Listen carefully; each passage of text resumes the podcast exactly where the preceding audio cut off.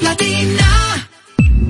Desde ahora en Top Latina, las noticias, análisis, entrevistas, en un diálogo ameno y jovial, en No se diga más.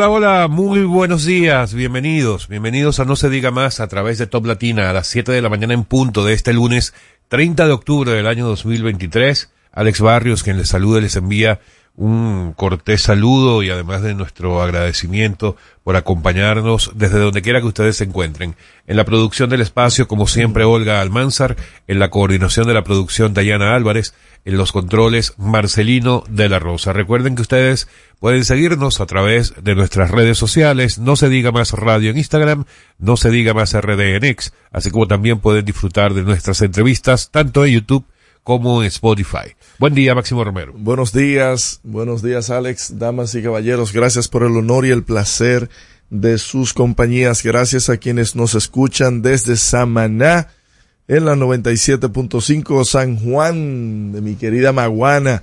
101.7 Cotuí, 92.5 Santiago de los 30 Caballeros, en la 97.5 Higüey, 101.7 Elías Piñas y las Matas de Farfán por la 91.9. Lunes 30. Si ustedes entendían y creían que octubre ha sido un mes largo, todavía falta un día, ¿eh?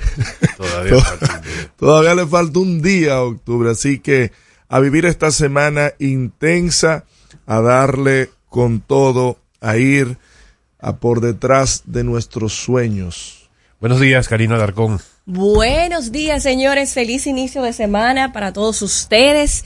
Este equipo está más que listo para compartir las principales informaciones del día y, por supuesto, para escucharles o leerles a través del 809-542-1017. Ahí pueden hacer contacto con nosotros.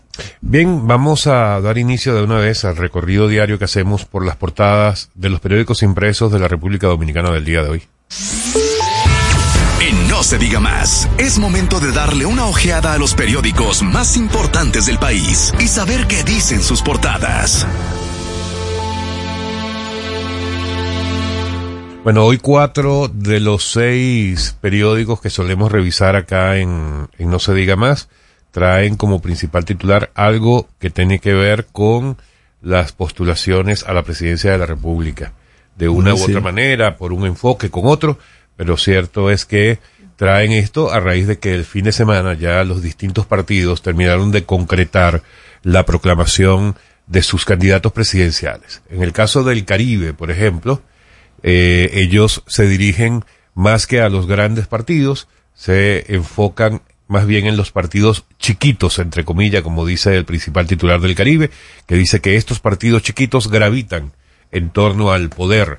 Nueve partidos minoritarios que estuvieron junto al PLD en su gloria de 16 años lo dejaron para, juntar, para jurar lealtad al PRD. Lealtad y a vida. Sobre todo lealtad. Esa, esa lealtad, se, esa lealtad se pasó ahí el Caribe con dudosa lealtad. Con, esa palabra. Lo cierto es que esta, este principal titular viene con fotografías de seis dirigentes políticos, el más reciente eh, de las salidas del PLD, bueno, una de las más recientes, Julio César Valentín, quien creó su propio partido, el presidente de Justicia Social, hizo su proclamación al presidente Abinader el día sábado. También aparece el polémico Zorrilla Osuna, presidente del Partido Cívico Renovador. Maritza López, presidenta del Partido Acción Liberal. Luis Acosta Moreta, presidente de la Unión Demócrata Cristiana. Trajano Santana, presidente del Partido Revolucionario Independiente. Y Héctor Peguero Méndez, presidente del Partido Popular Cristiano. Probablemente es la, la única vez cada cuatro años que aparecen en la portada de algún periódico. Hay que dársela. Me imagino que todos la recortarán y le marcarán. Y, y en esa misma nota, oigan esto, esas nueve, nueve organizaciones en las elecciones pasadas sumaron unos 180 mil votos entre las nueve. O sea, menos de 200 mil votos. Equivale básicamente a un 3, 4%. Bueno, 180 mil son 180 mil, dirán por ahí. El gran problema lo que le cuesta eso a la democracia, porque la Junta tiene que darle dinero de nuestros impuestos y adicional, adicional, a esos eh, ciudadanos de buena voluntad hay que entregarle una parte del gobierno, pequeña o mucha, hay que darle algún tipo de administración. Nueve candidatos lo registra en otra, en otra vertiente. Nueve candidatos inician la carrera por la presidencia según el periódico El Día y los postulados son Luis Abinader, Abel Martínez, Leonel Fernández, Miguel Vargas, María Teresa Cabrera, Virginia Antares, Carlos Peña, Roque Espaillat y Fulgencio Severino. Una competencia bien marcada. ¿Esos dos últimos cuántos reunirán entre, entre los dos? Bueno. 843. El periódico Diario Libre es un poco más, eh, vamos a llamarle, ¿cuál sería la palabra? Un poco más realista Escueto, en cuanto a las sí, posibilidades de las candidaturas presidenciales y es porque muestra a los que de verdad, eh, debido a sus posiciones y sus organizaciones políticas, tendrían realmente posibilidad de llegar a la presidencia de la República, dice el principal titular del periódico Diario Libre, servido el plato presidencial para las elecciones 2024 con fotografía del presidente Abinader, de Abel Martínez y de Leonel Fernández. Dice la fotoleyenda que encabezada por el actual presidente Luis Abinader, el del Partido Revolucionario Moderno, Abel Martínez del PLD y Leonel Fernández de Fuerza del Pueblo, la carrera electoral presentará ocho, aquí habla de ocho candidatos. Hay una diferencia entre este y el día. El día Sí, fue el que tocaba el de mencionar. Eh, dice que hay ocho candidatos que fueron escogidos para presidir, para aspirar a la presidencia de las elecciones de 2024. Abinader ha sido el más favorecido por las alianzas con otras organizaciones, pues aparecerá como aspirante a la reelección en al menos 17 Casillas. casillas. Hay que recordar que el PRD ya tiene su candidato también, que lo proclamaron el pasado 24 de octubre y es Miguel Vargas Miguel Maldonado. Vargas Maldonado, el MVP. Ah, él no lo nombra por ahí, o sí lo nombra. Sí lo nombran eh, en la nota eh, completa Hay del que periódico. ver a Mejor- quién se le escapó. Libre es el que no contó. ¿A quién se le escapó Diario Libre? En el caso de el listín diario lo trata desde el modo de las alianzas que dice Abinader con mayor número de partidos. Diversas organizaciones proclamaron ayer oficialmente a sus aspirantes para los próximos comicios eh, en el último día hábil. Seis candidatos aspiran a la presidencia de la República, cuatro hombres y dos mujeres. ¿Y qué está pasando en estos periódicos con la diferencia? Parece que no, No calcularon los demás bien. candidatos no enviaron sus notas de prensa. Es posible. También Pero, periódico- pero la diferencia, por ejemplo, que es básicamente una misma línea editorial, el periódico El Día y el Listín Diario me, me, me causa un poco de sonido, de ruido que, que tengan esa diferencia. Bueno, en el caso de el periódico Hoy muestra dos situaciones particulares con este mismo tema. Fueron las proclamaciones, por un lado, de Leonel Fernández, convención de dirigentes de la Fuerza del Pueblo, sorpresivamente, Sorpresivamente, sí. oficializa la candidatura presidencial de Leonel y por, de Lionel y por otro lado Abinader ya es el candidato presidencial oficial del PRM y menciona que el PRSC, PJS y el PRI también lo llevan de candidato. Eh, El el, listín diario trae eh, esta misma nota, pero un poco más pequeña en su lado izquierdo, diciendo que Abinader con mayor número de partidos, refiriéndose al tema, que fue lo que ya tú bien nos comentabas. hablabas de, de Lionel y el, el, el fin de semana circuló una foto de Lionel con su certificado. Se veía la cara de felicidad que parecía Dorothy cuando se volvió a encontrar con su perro en aquella película. ¿Qué te Qué, digo? qué grande el líder. Loco con un certificado. Ahora, saliendo de ese tema de las postulaciones a, a la candidatura presidencial, el periódico Listín Diario dedica su principal titular a una situación realmente Uf. Eh, despreciable que ocurrió el fin de semana, específicamente el día sábado, en la zona colonial. De eso sí Ellos lo tenemos que titulan hablar. como vandalizan la zona colonial, con una fotografía que es más que evidente de ese título, en el que se ve a un joven trepado a uno de los balcones de una vivienda en esta zona colonial. Eso fue un desastre que se presentó el día De sábado. marca allí. mayor. Una que cosa se que, vivió ahí. o sea, se trasladó, prácticamente se trasladó el típico tradicional escenario de la 42, Así es. se proyectó en grandes proporciones, en grandes magnitudes en la zona colonial. Ojalá que, que eso, bueno, hay muchas versiones muchas de cosas. por qué se produjo, que si convocó no sé quién, que si fueron los locales, independientemente de lo que haya sido. Eh, la verdad es que las autoridades deben tomar todas las medidas que sean necesarias para evitar que esto vuelva a ocurrir y no solamente que no vuelva a ocurrir, sino que no se instaure como se, insta, se ha instaurado en otros lugares, como precisamente esa calle del sector Caputillo. Es. que lo, lo, que ocurrió en la zona colonial, señores, eso da pena y vergüenza. La 42. O sea, eso da pena y vergüenza. Ahí eh, desbarataron todo. Al otro día las calles amanecieron repletas de basura. Se pueden ver varios vehículos afectados por el mismo desastre que, que realizaron el sábado en la noche. Y uno se pregunta dónde estaban las autoridades en ese momento. ¿Dónde estaba la Politur, por ejemplo? Esa es la verdad. ¿Dónde estaban las unidades antirruido?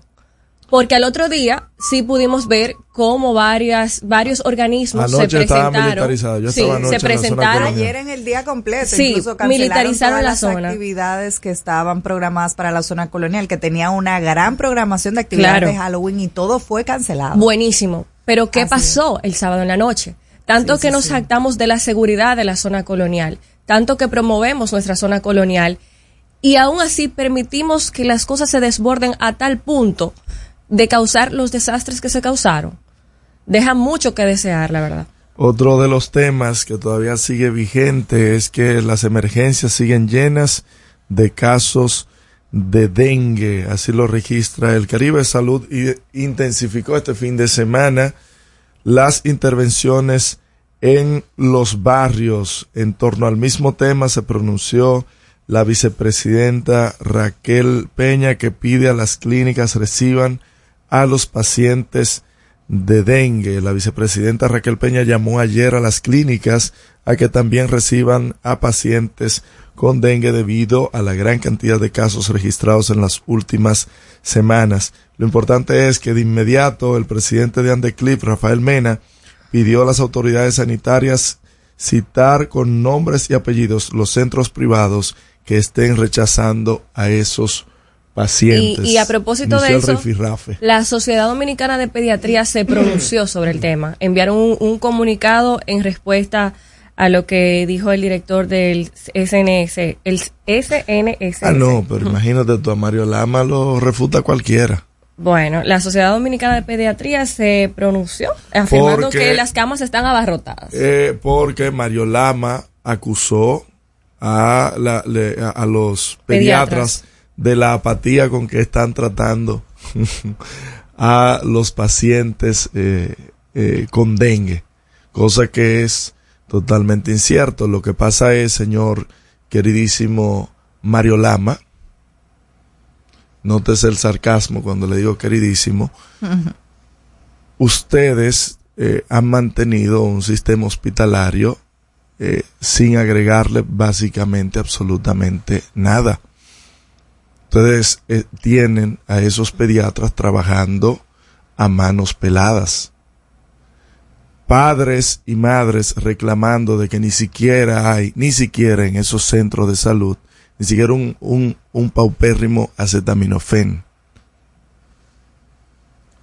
No han preparado todavía a dos meses de nosotros hablar de una alerta epidemiológica, de hablar del dengue, de, de que los casos han aumentado. No han respondido en la misma magnitud, en la misma capacidad que han debido hacerlo. la culpa no está en la sábana, señor Mario Lama. Usted es el que administra los hospitales. Y los hospitales, todos los días, en todos los periódicos, aparece una nota diciendo los hospitales están abarrotados. Tres niños por camilla. Los hospitales están abarrotados. No hay insumos para que usted venga de irresponsable a decir que no, que es un tema de, de los pediatras. Caramba. El Caribe y el día también retratan una nota económica un tanto positiva eh, con las declaraciones del Banco Central que dice que la economía da signos de reactivación, una noticia importante debido a que en los últimos eh, la última semana vimos noticias no tan esperanzadoras en los temas económicos el Banco Central dice que con los, eh, las restricciones y los subsidios que han hecho son medidas antiinflacionarias que mejorarán la economía. En otras noticias, más o menos 15 medallas llevamos ya en los Panamericanos de Santiago, Chile, y que Vinicito Castillo será Ay, el sí. candidato a la senaduría por el Partido Reformista Social Cristiano. Tiembla Faride. Y para terminar el recorrido por las portadas de los periódicos impresos de la República Dominicana del día de hoy, el periódico hoy decidió dedicarle su titular principal a los ganaderos, que serán los únicos que entiendan esto que dice que certifican fincas ganaderas libres de brucelosis y TB. ¿Qué será TB? Pues no lo sabemos. Amigos, estamos en No se diga más. Recuerden que pueden conseguir las portadas en cualquier momento en Spotify, las portadas podcast, by No se diga más y en breve decimos que es TB. Al regreso, más información en No se diga más. Top Latina. Dale un toque dulce a tus mañanas con las nuevas French Toast Sticks de Wendy's. Mmm, deliciosas tostadas francesas cortadas a mano, crujientes por fuera y suaves por dentro, servidas con rico sirop. Pruébalas, el desayuno perfecto para tener un buen día. Solo en Wendy's.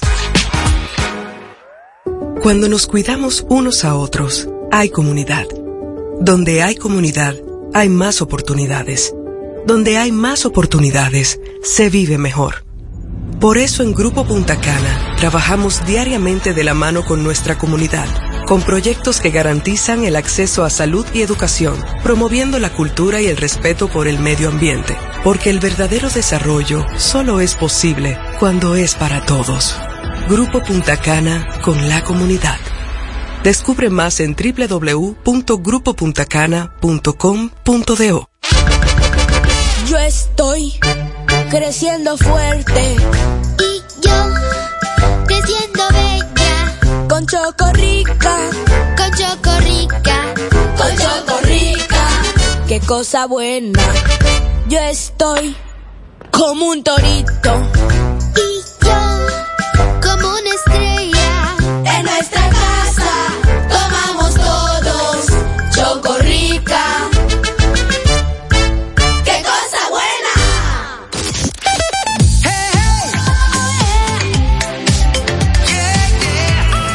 Top Latina. Interactúa con nosotros 809-542-1017. Seguimos conectados con ustedes en No se diga más por Top Latina.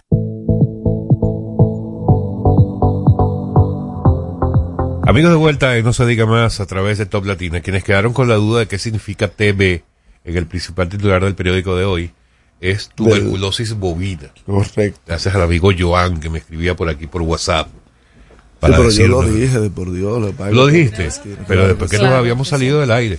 No, no. Miren, señores, hablaban eh, sobre el tema de el pasado fin de semana, el sábado específicamente, de la ciudad colonial, Así zona es. colonial.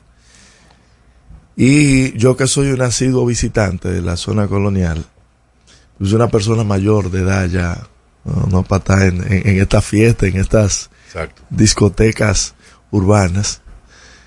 Tengo para decirles de que eso es una actividad que se realiza todos los años. Y todos los años la zona colonial para esta fecha es un caos. El problema no es necesariamente lo que pasó el fin de semana, sino cómo no se tomaron las medidas de precaución para evitar de que no se saliera de control. La zona colonial es de todos y para todos pero en el marco del respeto por lo que ahí está, por la propiedad privada.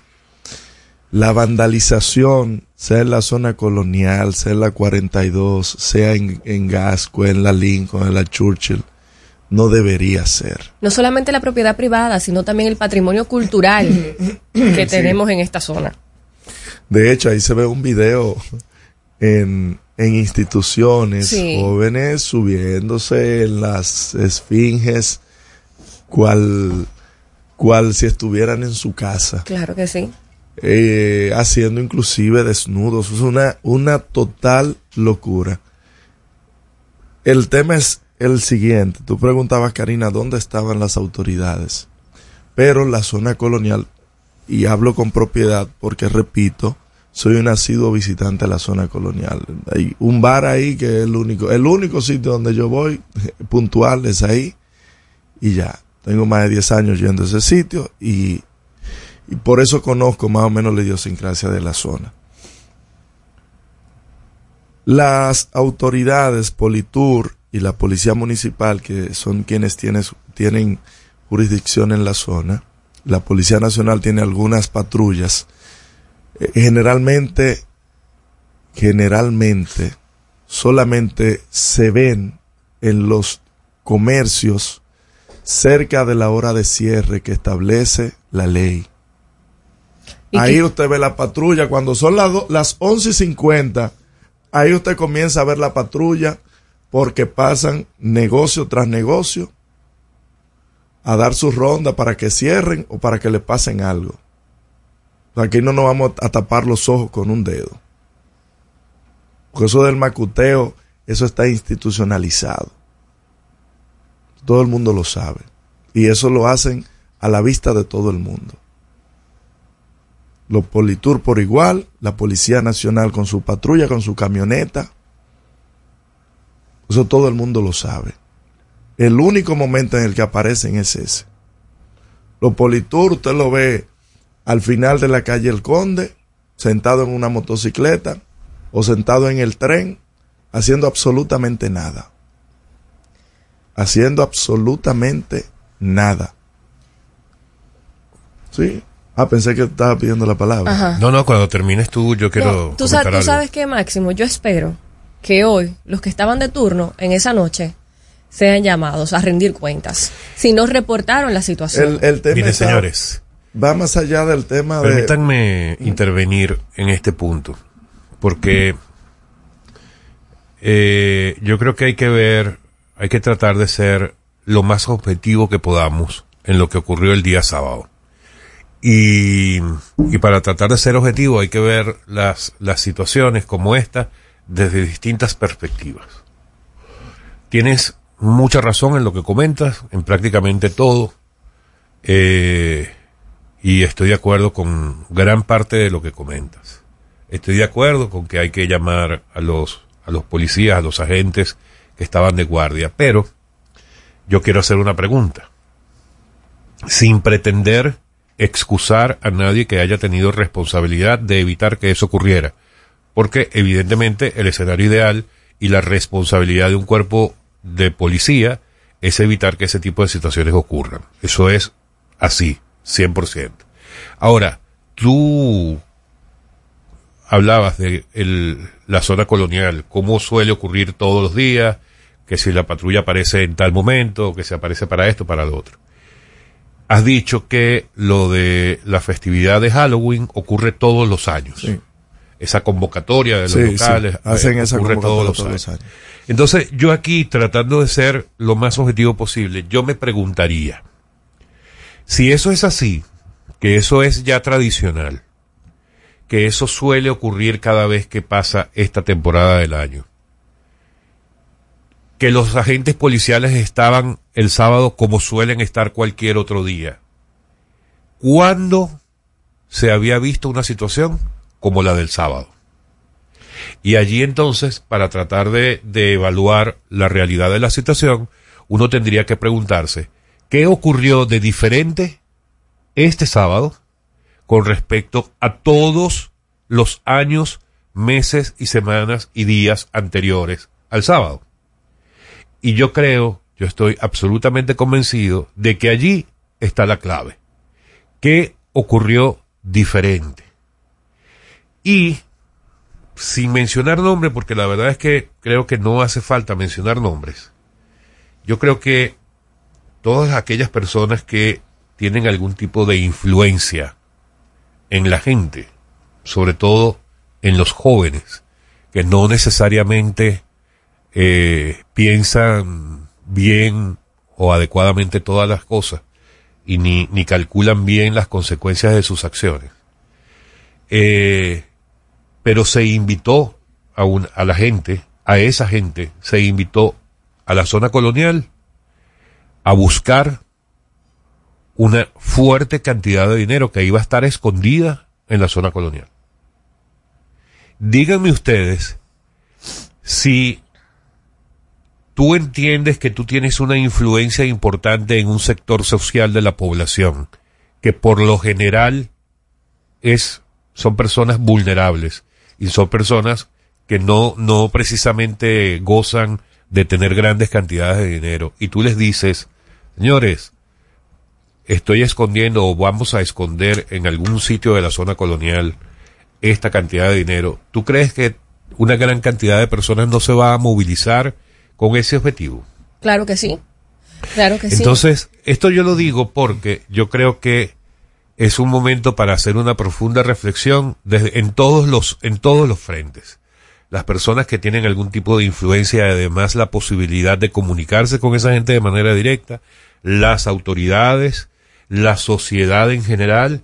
O sea, yo creo que debe ser un momento de inflexión para que este tipo de situaciones no se vuelvan a presentar Lo- lo y eso no se convierta Repito. en el día a día de esta ciudad o de este A país. mí me preocupa la capacidad de prevenir que tenemos.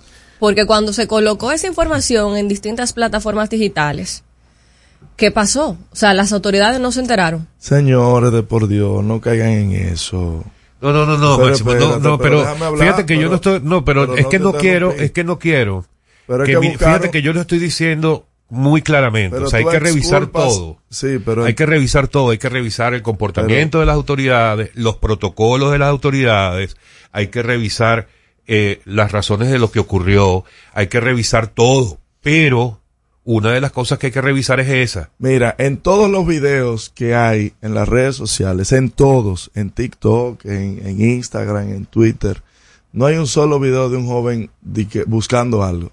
No lo hay. Eso no tuvo que ver con eso. Repito, todos los años en la zona colonial, para esta fecha, para esta fecha, hacen un cierre. Que este año se Pero exacerbó, nunca hay disturbios como este año, pero, Máximo. pero porque usted no lo ha visto, mi querido. No, Máximo, no es que no lo he visto. Es que yo conozco personas que viven en la zona colonial y que estuvieron esa noche, que incluso estuvieron en una boda y vivieron momentos aterradores. Sí, para Mira. los que estuvieron en esa boda en la zona, para salir de ahí, Sí, fue, Edith. fue un desastre. tuvieron que hacer... Lo estuvo comentando.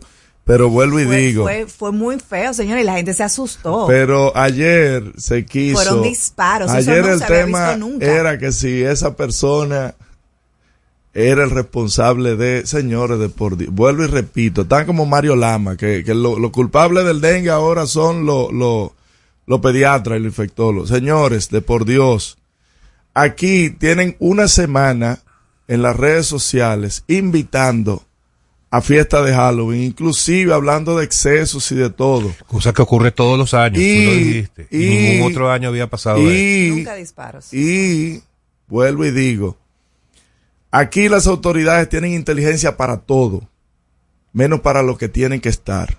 Aquí viven punchando teléfono, aquí viven eh, persiguiendo personas, pero aquí no se utiliza esa inteligencia para prevenir absolutamente nada. Para prevenir absolutamente nada. Al otro día sí. Ay, eh, el Consejo de Seguridad y, y están prohibidas todas las fiestas y está prohibido todo.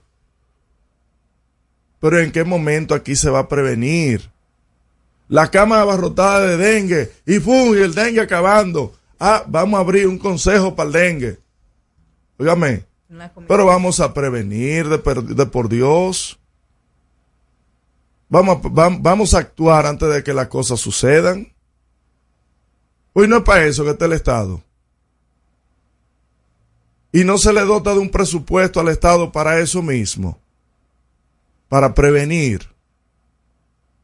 Porque si aquí vamos la vida entera a hablar del post y a buscar un culpable, entonces recojan todo y, y el último que salga, que bote la llave. Bueno, yo creo que aquí no se trata de buscar culpables. Yo mi, mi comentario lo traté de hacer de la manera más objetiva posible e insisto en que creo que son muchas las cosas que hay que revisar. Bueno, pues yo sí quiero buscar culpables y que asuman las consecuencias de sus actos.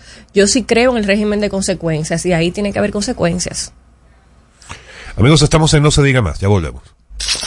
Al regreso, más información en No se diga más. Top Latina. Hey, ¿Y qué se siente montarte en tu carro nuevo?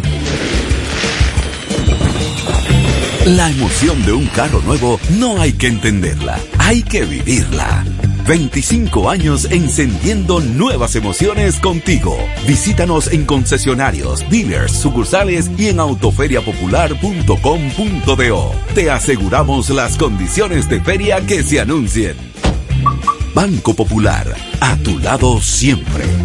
¿Gastando mucho dinero en pañales? Prueba Kidis Antifugas con superpoder absorbente que mantiene a tu bebé seco y protegido por más tiempo. Hasta 10 horas de protección garantizada. No más camas mojadas. Prueba ya Kidis Antifugas, un super pañal a un super precio. Yo estoy creciendo fuerte Y yo, creciendo bella, con con Chocorrica. con Chocorrica. Qué cosa buena. Yo estoy como un torito Y yo, como una estrella, en nuestra casa. Tomamos todos Chocorrica. Qué cosa buena. Jugosas, sabrosas, tiernas y frescas. Así describen nuestras carnes en Supermercados Nacional. Detrás de un gran producto siempre hay una gran historia. Nos unimos a decenas de productores locales que crían con orgullo el mejor ganado dominicano, pasando por la más moderna planta procesadora del Caribe con procesos naturales, cuidando el más mínimo detalle para que cada corte llegue a nuestras tiendas con la calidad única que nos caracteriza. Porque lo que hacemos detrás de cada corte hace la gran diferencia. Supermercados Nacional. Comunícate con nosotros al 809-542-1017. No se diga más. Seguimos conectados con ustedes en No se diga más por Top Latina. Infórmate sobre los principales acontecimientos del deporte en No se diga más.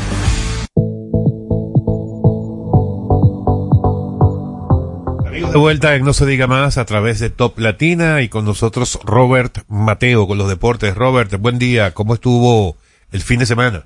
Bu- buenos días, estuvo bien. Quiero felicitar a Karina que, que me dijo que es aguilucha y, y amaneció feliz porque las águilas ganaron ayer.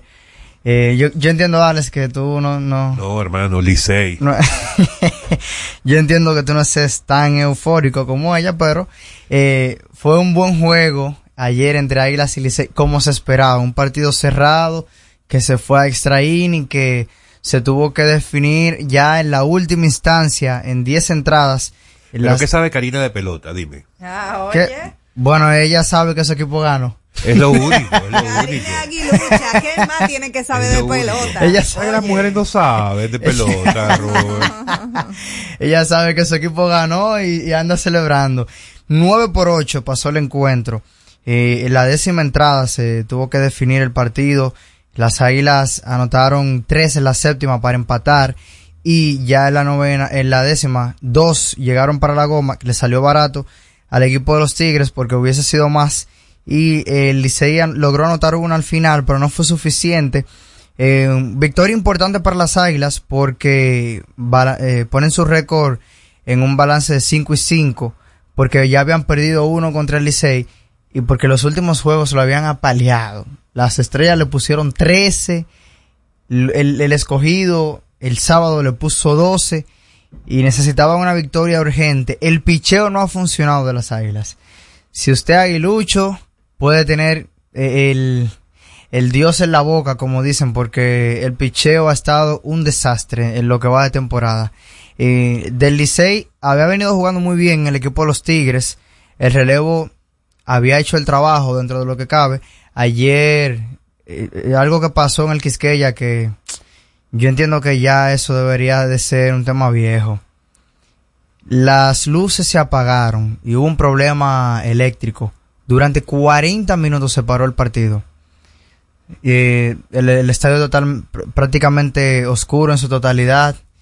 Eh, ya ha pasado en otras ocasiones que se va la luz por 10, 5 minutos y vuelve. En esta fueron 40. Otro juego que se tiene que parar. Eh, me he fijado que ha pasado bueno, los días que yo he ido ha pasado solo con cuando el Licey es dueño de casa.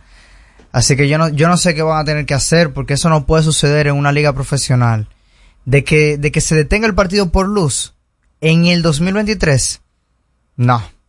Eso no puede estar sucediendo. Y menos en un juego tan, de tanta relevancia como es un clásico entre Águila y Licey aquí en el Quisqueya.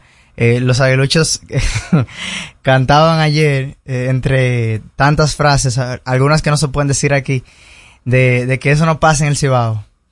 Y con sus razones. Eh, yo creo que ahí no sé si el Licey, el escogido, la administración del estadio, quien sea, tiene que, tiene que hacer algo para que ese tipo de situaciones no se vuelvan a repetir, porque imagínate tú, un partido que, que esté ya en la parte final y que se vaya a la luz. Óyeme. Bueno, luego de, de que se fue la luz eh, y, y que se reanudó la siguiente entrada, las Águilas tuvieron oportunidad de anotar carreras porque eh, metieron al mismo lanzador. Quién sabe por qué Offerman hizo eso. Un, un, pitcher ya frío de 40 minutos sin ver acción y le entraron como la conga. Y era totalmente lo, lo, lo común y lo normal que iba a pasar en esa situación. Los toros vencieron a los leones 7 por 4, el escogido de mal en peor. Otro partido que el relevo no puede sostener, que lo dejan ir. Y el equipo de los toros se pone 4 y 5, los leones 3 y 6, teniendo en cuenta que tienen un partido menos que va a ser reanudado hoy contra los gigantes. Y en otro encuentro, los gigantes precisamente vencieron 5 por 4 a las estrellas eh, de local. Y ahora el equipo de los potros, como se han puesto en un uniforme, que, me gusta mucho por cierto, eh, tiene récord de 6 y 2, lidera la tabla y precisamente a las 7 pm los de San Francisco reciben al escogido eh, en el Julián Javier para reanudar el partido que se suspendió la semana pasada y que ya va a completar la tabla de Lidón. Hoy se supone que era el día de descanso, pero a, a causa de la- las fuertes lluvias en San Francisco de Macorís, esperemos que hoy tenga la oportunidad de jugarse ese encuentro y que los equipos puedan completar ya todo su calendario. Hasta ahora la tabla, 6-2 los gigantes primer lugar, Tigres 6-4 en segundo puesto, Águilas de tercero 5 y 5, Toros del Este 4 y 5 su récord en la cuarta posición, las Estrellas en el quinto lugar 4 y 6 y los Leones del Escogido al fondo de la tabla una vez más ya tomando su forma 3 y 6. El picheo del escogido ha sido todo un desastre, no ha funcionado.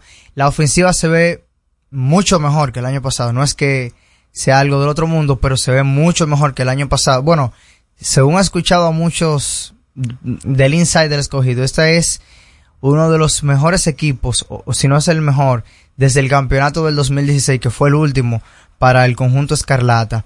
Eh, así va la tabla de Lidón hasta ahora. Felices andan los, los aguiluchos hoy, porque ese juego perderlo iba a ser bien, pero bien difícil. Yo creo que pueden celebrar por lo menos el día de hoy. En grandes ligas se igualó la serie uno por uno en el fin de semana. Arizona ganó un partidazo al equipo de los Rangers de Texas de visitantes. Una victoria importante porque no, no es fácil caer 0-2, aunque ya ellos tuvieron la oportunidad de revertir ese déficit, pero en serie mundial es bien incómodo. 9 por 1 pasó el partido en un juego donde Ketel Marte, el dominicano, se convirtió en el jugador con mayor cantidad de partidos de manera consecutiva pegando de hit en postemporada con 18. Eh, un imparable ya en la parte final del juego, remolcó dos y increíble lo que hace este equipo de Arizona que tiró un juegazo. Merrill Kelly, siete entradas de tres imparables, una carrera, puso el récord de 3 y 1 en estos playoffs, ponchó a nueve y de visitante Jordan Montgomery, que había tirado muy bien en, esta, en estos playoffs, le dieron en seis entradas, nueve hits, cuatro carreras, perdió el encuentro, no tuvo, no negoció boletos, pero tampoco ponchó a ningún bateador y hizo, qué peligroso es este equipo de Arizona. Aún así yo creo que esta serie tiene pinta de irse a un juego 7. Eh, yo creo que en el día de hoy el partido puede ser para cualquiera. Arizona sale favorito por la condición de local Ahora son tres encuentros en, en casa de las Diamantinas.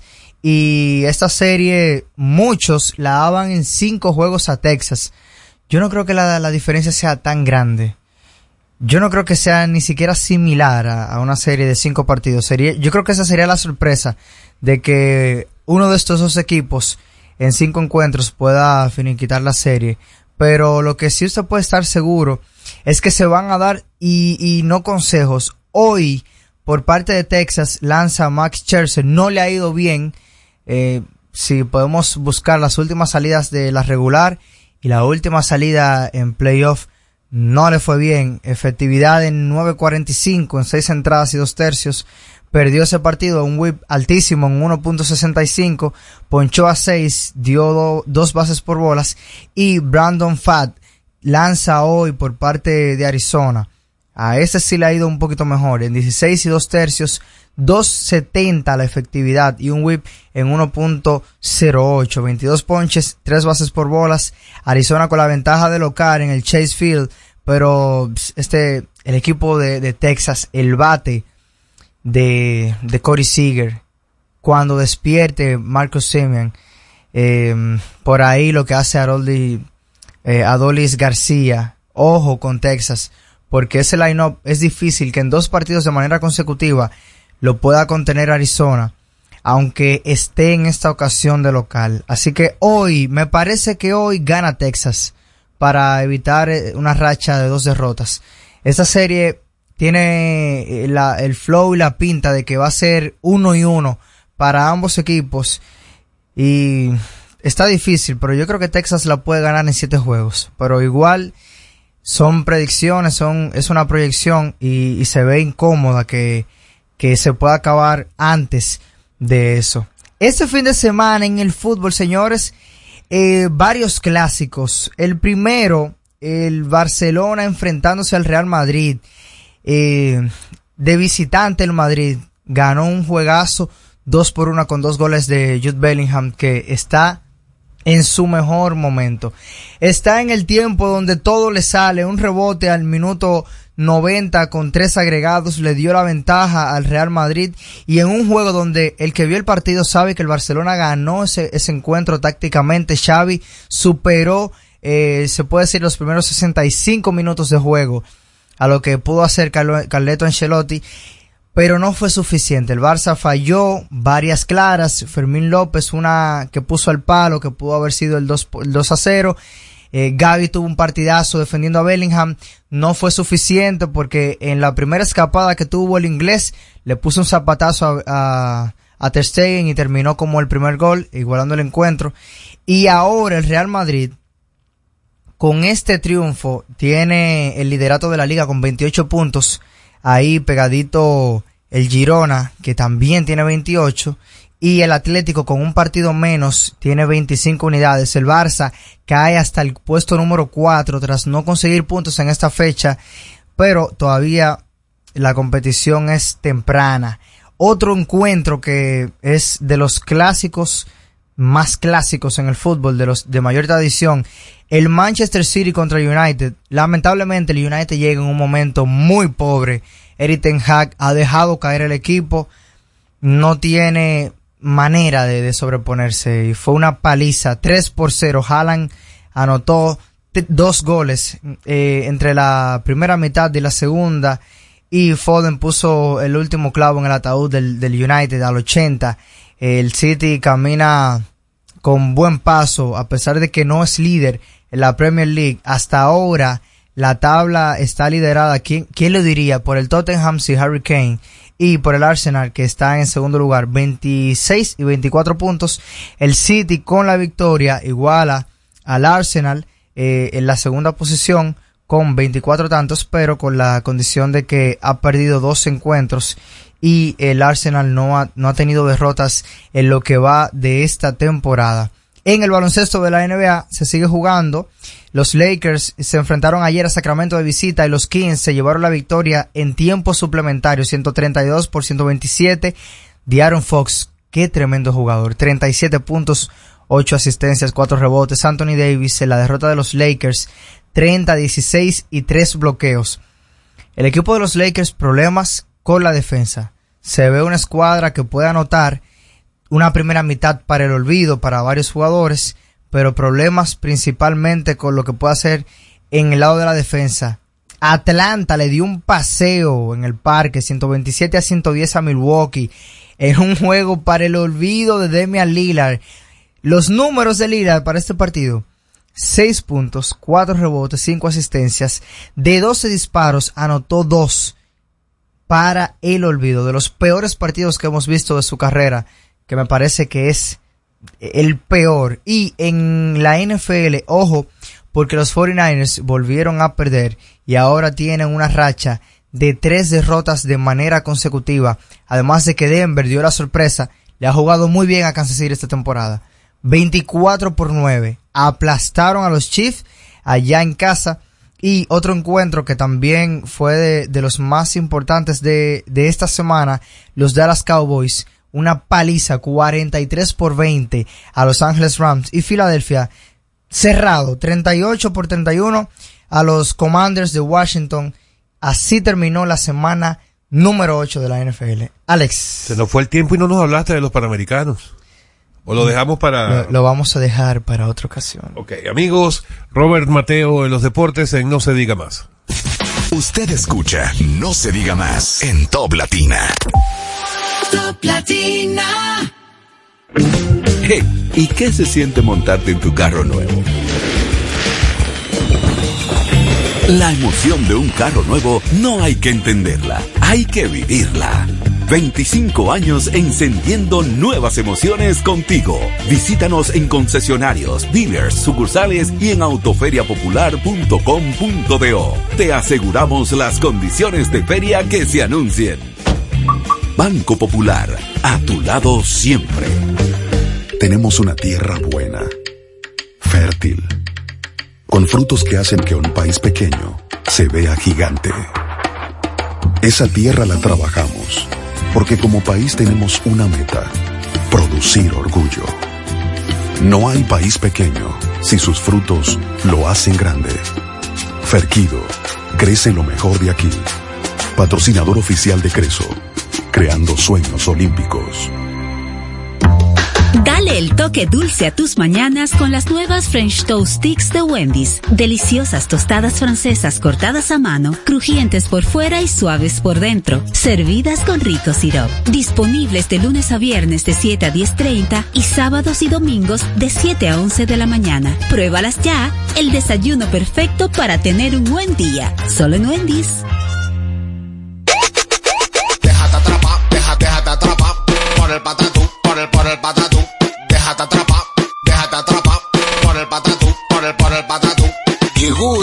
Patatús, 15 días para dejarte atrapar por miles de ofertas. El Patatús. Jumbo, lo máximo.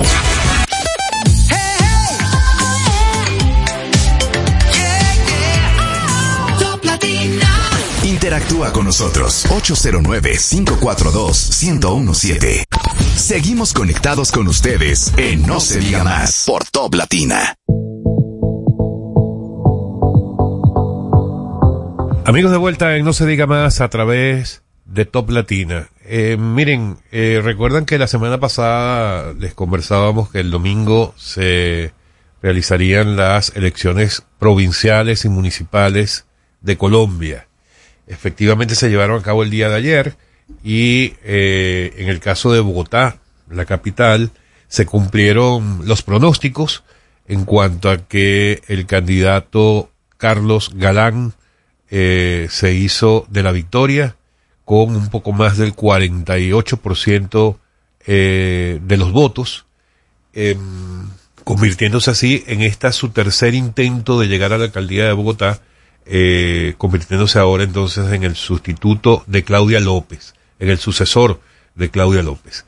El triunfo de Galán trae consigo un, un mensaje directo al, al gobierno nacional de Colombia. De hecho, no solamente el- el- la, la tendencia de, de Petro no solamente pierde en la capital, sino en todas las principales ciudades de Colombia, lo que de alguna manera debe servir como un llamado de alerta al presidente Gustavo Petro, porque además esos triunfos en las distintas ciudades, Medellín, Cali eh, y otras ciudades importantes de Colombia, eh, fueron por mucho, o sea, fueron triunfos contundentes en contra del Frente Patriótico de que apoya a Gustavo Petro. Tienen muchas lecturas, evidentemente, pero en todo caso, en el caso particular de, de Bogotá, se cumplen entonces los pronósticos que se habían dado para ese entonces. Fíjense que ciudades como eh, Bogotá, Cali, Cartagena, Medellín, Barranquilla, Cúcuta y Bucaramanga, que son fundamentalmente las siete principales ciudades del país, el triunfo, el oficialismo perdió de manera contundente. y tomando en cuenta de que estos candidatos, hay organizaciones políticas que tuvieron una muy buena ganancia que en el 2019, apenas cuatro años atrás, eran prácticamente inviables. No se veía, salvo, salvo Galán, que ya era una figura conocida, y por el tema familiar. Sin embargo, eh, el oficialismo quedó muy, muy mal parado. Obviamente, en los últimos casos eh, que este último año eh, han ventilado en torno a la figura de Petro han hecho un daño enorme. Eh, las declaraciones del hijo, eh, todo esto ha tenido mucho que ver con este revés que ha tenido el oficialismo en Colombia. Y sigue Latinoamérica mostrando cambios repentinos de un lado hacia otro. Se dan oportunidades, pero también se quitan. Ojo con eso. Se dan oportunidades porque se montan en una ola de cambio, de renovación. Sin embargo, con el tiempo las sociedades se dan cuenta de que fue un fiasco y prefieren volver a lo tradicional, que es lo que ha pasado en Colombia, de que eh, el los partidos tradicionales que se veían ya desgastados son los que han vuelto a retomar el poder y la mayoría de las alcaldías, incluyendo las alcaldías de las ciudades más importantes y de mayor concentración de votos. Es interesante que el candidato de Petro para la alcaldía de Bogotá, Gustavo Bolívar, eh, ni siquiera alcanzó el 20% de los votos. Y muy interesante el discurso que dio muy temprano anoche, eh, poco, poco tiempo después de que ya se supieran por lo menos la mitad de los informes dados por la, por la autoridad electoral, él reconociendo el, el triunfo de Carlos Fernando Galán, y él en su propio discurso hacía un, un llamado a que el triunfo de Galán o la pérdida de ellos del Frente Patriótico responde a unos cuantos errores que ellos han cometido en este corto tiempo. O sea que ese también fue un mensaje directo al presidente Petro. Así que los colombianos, en el caso de estas principales ciudades, ayer mostraban aquellos que ma- manifestaron mucha preocupación al, al concretarse el primer gobierno de izquierda en ese país en manos de Gustavo Petro, ahora le resurge un poco la esperanza en cuanto al retroceso en ese sentido. Retroceso que ellos ven, por supuesto, como avance. Ya que, ya que estamos tocando noticias del ámbito internacional, Alex, justamente en el fin de semana eh, leía una nota de la situación en Venezuela, eh, de la programación de elecciones presidenciales para el 2024 con observación internacional de Estados Unidos y el levantamiento de algunas sanciones. Esto también ha llevado a la liberación de, de presos políticos y a la celebración de unas primarias eh, inesperadas, con un éxito inesperado. Entonces, me gustaría conocer desde tu perspectiva como, como venezolano, cómo están los ánimos de cara a la celebración de esas elecciones. Es un desastre, un desastre. Eh, ¿Y por qué digo que es un desastre? Porque, bueno, aquí lo hemos comentado varias veces, comentamos cuando se iban a dar las primarias de la oposición, comentamos lo del acuerdo previo Sí. eh, firmado en Barbados, en lo que todo parecía muy positivo y muy bonito para los gustos, pero resulta que ya el gobierno de Nicolás Maduro ha, ha empezado a bombardear todo lo que tiene que ver con eso que todo el mundo espera, que son unas elecciones presidenciales limpias, transparentes para el año 2024. ¿Qué está haciendo o qué ha hecho durante la semana que pasó? Bueno, eh, la Fiscalía el Ministerio Público de Venezuela anunció que van a investigar a las personas que velaron por la transparencia y la buena coordinación del proceso de primarias de que se llevó a cabo hace un par de domingos. O sea, que los van a investigar. Que los van a investigar y eso cada vez que el gobierno venezolano anuncia que va a investigar a alguien, todos sabemos la cantidad de presos políticos que han terminado Claro. siéndolo a raíz de esas investigaciones anunciadas por el gobierno venezolano.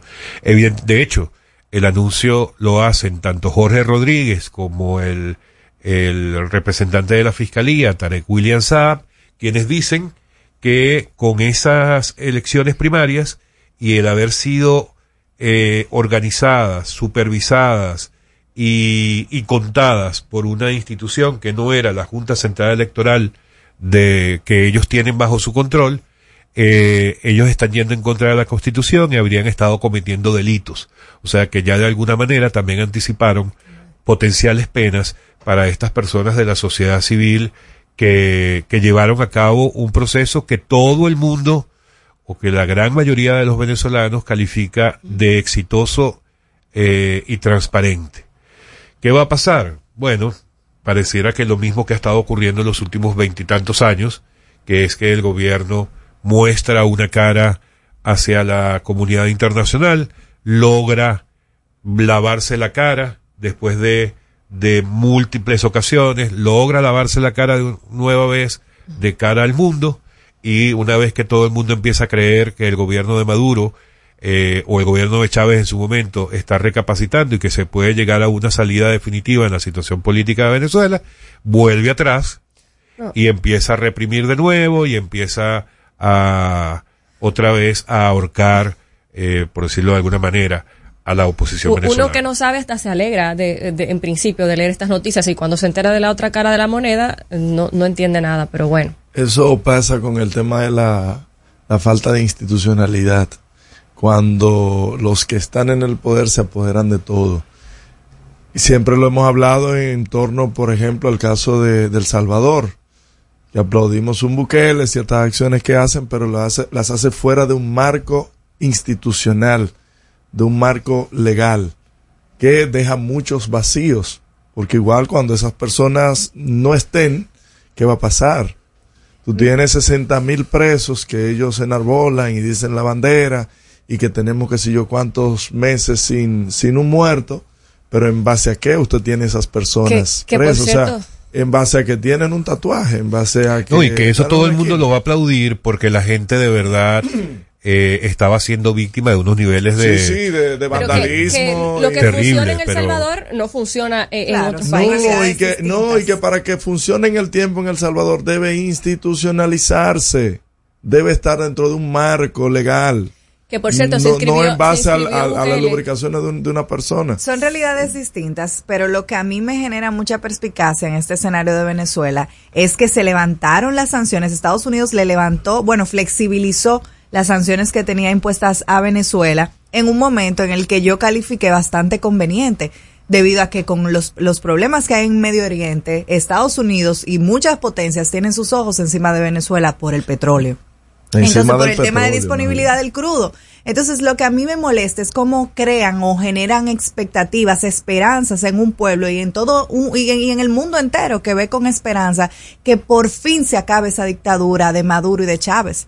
Entonces, se ve muy responsable de una potencia como Estados Unidos y le hace mucho daño a sus relaciones públicas, o sea, a sus relaciones eh, internacionales diplomáticas, la forma en la que están actuando porque ellos deben ahí estar interviniendo, porque ellos fueron parte de eso.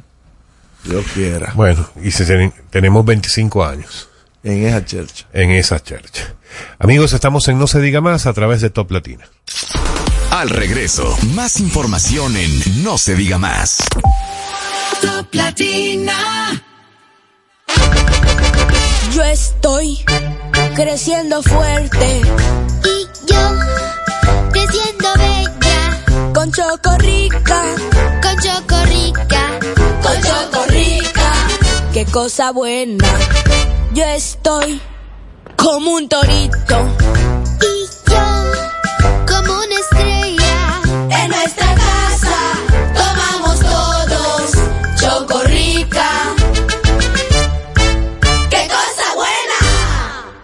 Cuando nos cuidamos unos a otros, hay comunidad. Donde hay comunidad, hay más oportunidades. Donde hay más oportunidades, se vive mejor. Por eso en Grupo Punta Cana trabajamos diariamente de la mano con nuestra comunidad, con proyectos que garantizan el acceso a salud y educación, promoviendo la cultura y el respeto por el medio ambiente, porque el verdadero desarrollo solo es posible cuando es para todos. Grupo Punta Cana con la comunidad. Descubre más en www.grupopuntacana.com.do. Aprendo en el colegio. Me llena de energía. Me brinda vitamina. Para ganar el juego. Creciendo sano y fuerte. Todos tomamos Fortimal Kids. Un brazo de poder en cada cucharada. Fortalece el sistema inmune de tus hijos con Fortimal Kids, fuente de omega, vitaminas A, D y extracto de malta. Con rico sabor a naranja. Un producto de laboratorios Dr. Collado.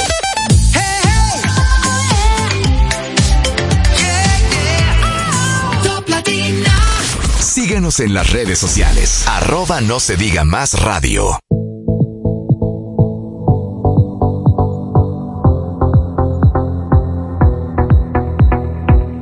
Amigos de vuelta, no se diga más a través de Top Latina, Máximo. Miren, ustedes saben que con este tema de, de los teléfonos celulares, los dispositivos, uno anda eh, ya vigilado todo el tiempo y tú mencionas una simple palabra y luego hablas, eh, por ejemplo, Claro. celular, iPhone, y luego abres una red social y te sale. te salen todos los anuncios, ¿eh? Así es. Todos los anuncios referentes. Tú aceptaste eso cuando abriste tu iPhone, que le diste acepta todo, a todo eso sin leerlo. Sí, está bien, pero el caso, el caso es el siguiente. Y es que a mí me sorprendió porque la, la curiosidad mató al gato y en- comienzo a entrar a, a estos anuncios y me percato de que eh, todos estos anuncios que muestran a jóvenes vendiendo iPhone, pero una, una montaña de iPhone, de iPhone 15, Ujú. que eso no tiene madre. Y yo hice eh, ciertos cálculos y son inversiones de 2 y 3 millones de pesos en un simple videíto que porque tú haces un cálculo rápido. ¿Cuánto, ¿Cuánto cuesta un iPhone por la cantidad más o menos que tú logras ver ahí? Y yo inmediatamente continué con mi curiosidad y la pregunta, ¿de dónde será que sacan este tipo de inversiones así a la luz pública?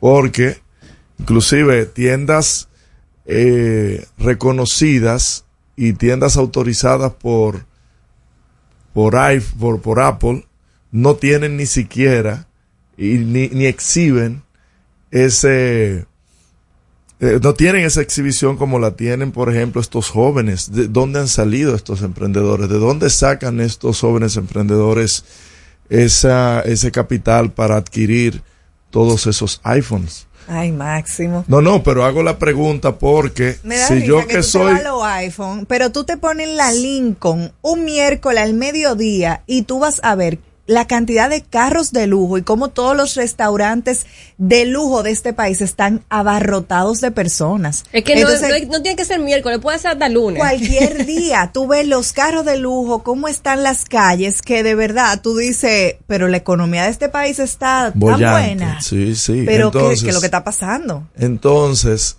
la pregunta, la pregunta es, y pareciera tonto el comentario, porque aquí, vuelvo y repito, los organismos de seguridad, los organismos de inteligencia, o, están operando para un fin X oculto que nadie sabe, o este tipo de cosas necesita que se le ponga cierta atención porque la economía dominicana no puede seguir sustentada en la irregularidad y en los negocios turbios, en los negocios oscuros. Porque vamos a tener entonces un crecimiento eh, superfluo, una, una pantalla de humo. Eso no puede seguir.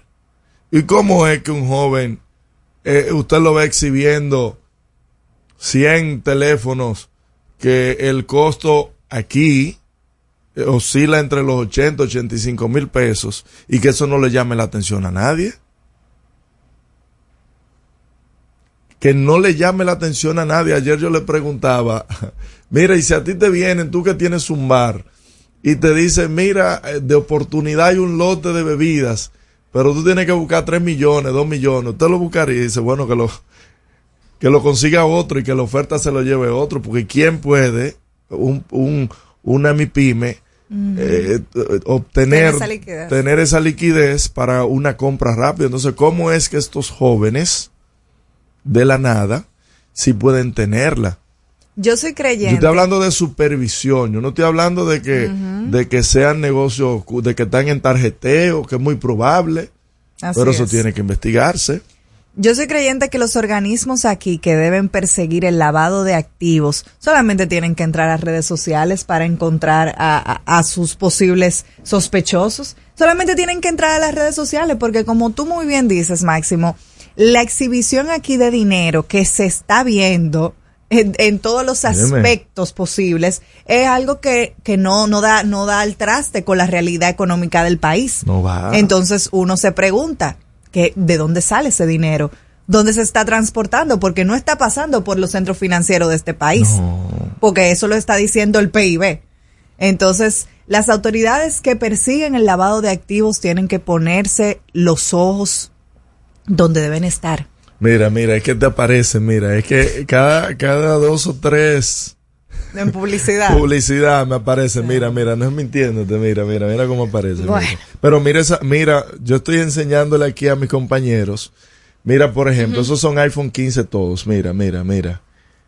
Los lotes de iPhones. Bueno. Entonces, ¿cómo es posible que eso, y eso es por mencionar una palabra, pero Sí, tú sí, ahorita sí. mencionas una marca de vehículo X y también te van a salir eh, anuncios al respecto.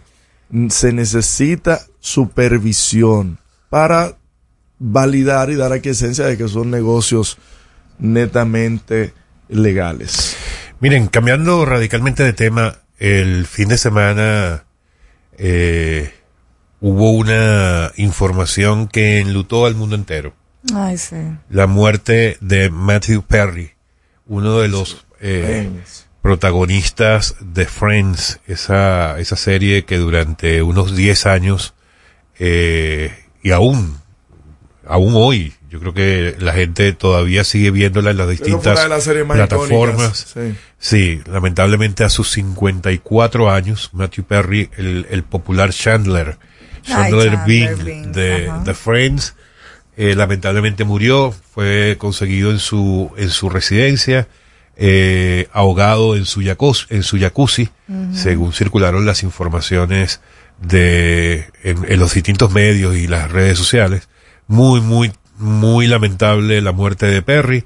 Eh, para nadie es un secreto que durante muchos años, eh, incluso desde la propia época de la temporada de, de la serie Friends, eh, era un personaje que había caído lamentablemente en el consumo de alcohol, o sea, ya era alcohólico, consumo de drogas, etcétera, etcétera. Ayer se decía, por ejemplo, se recordaba que en algún momento él eh, estuvo reconociendo que en la época de Friends, Sí.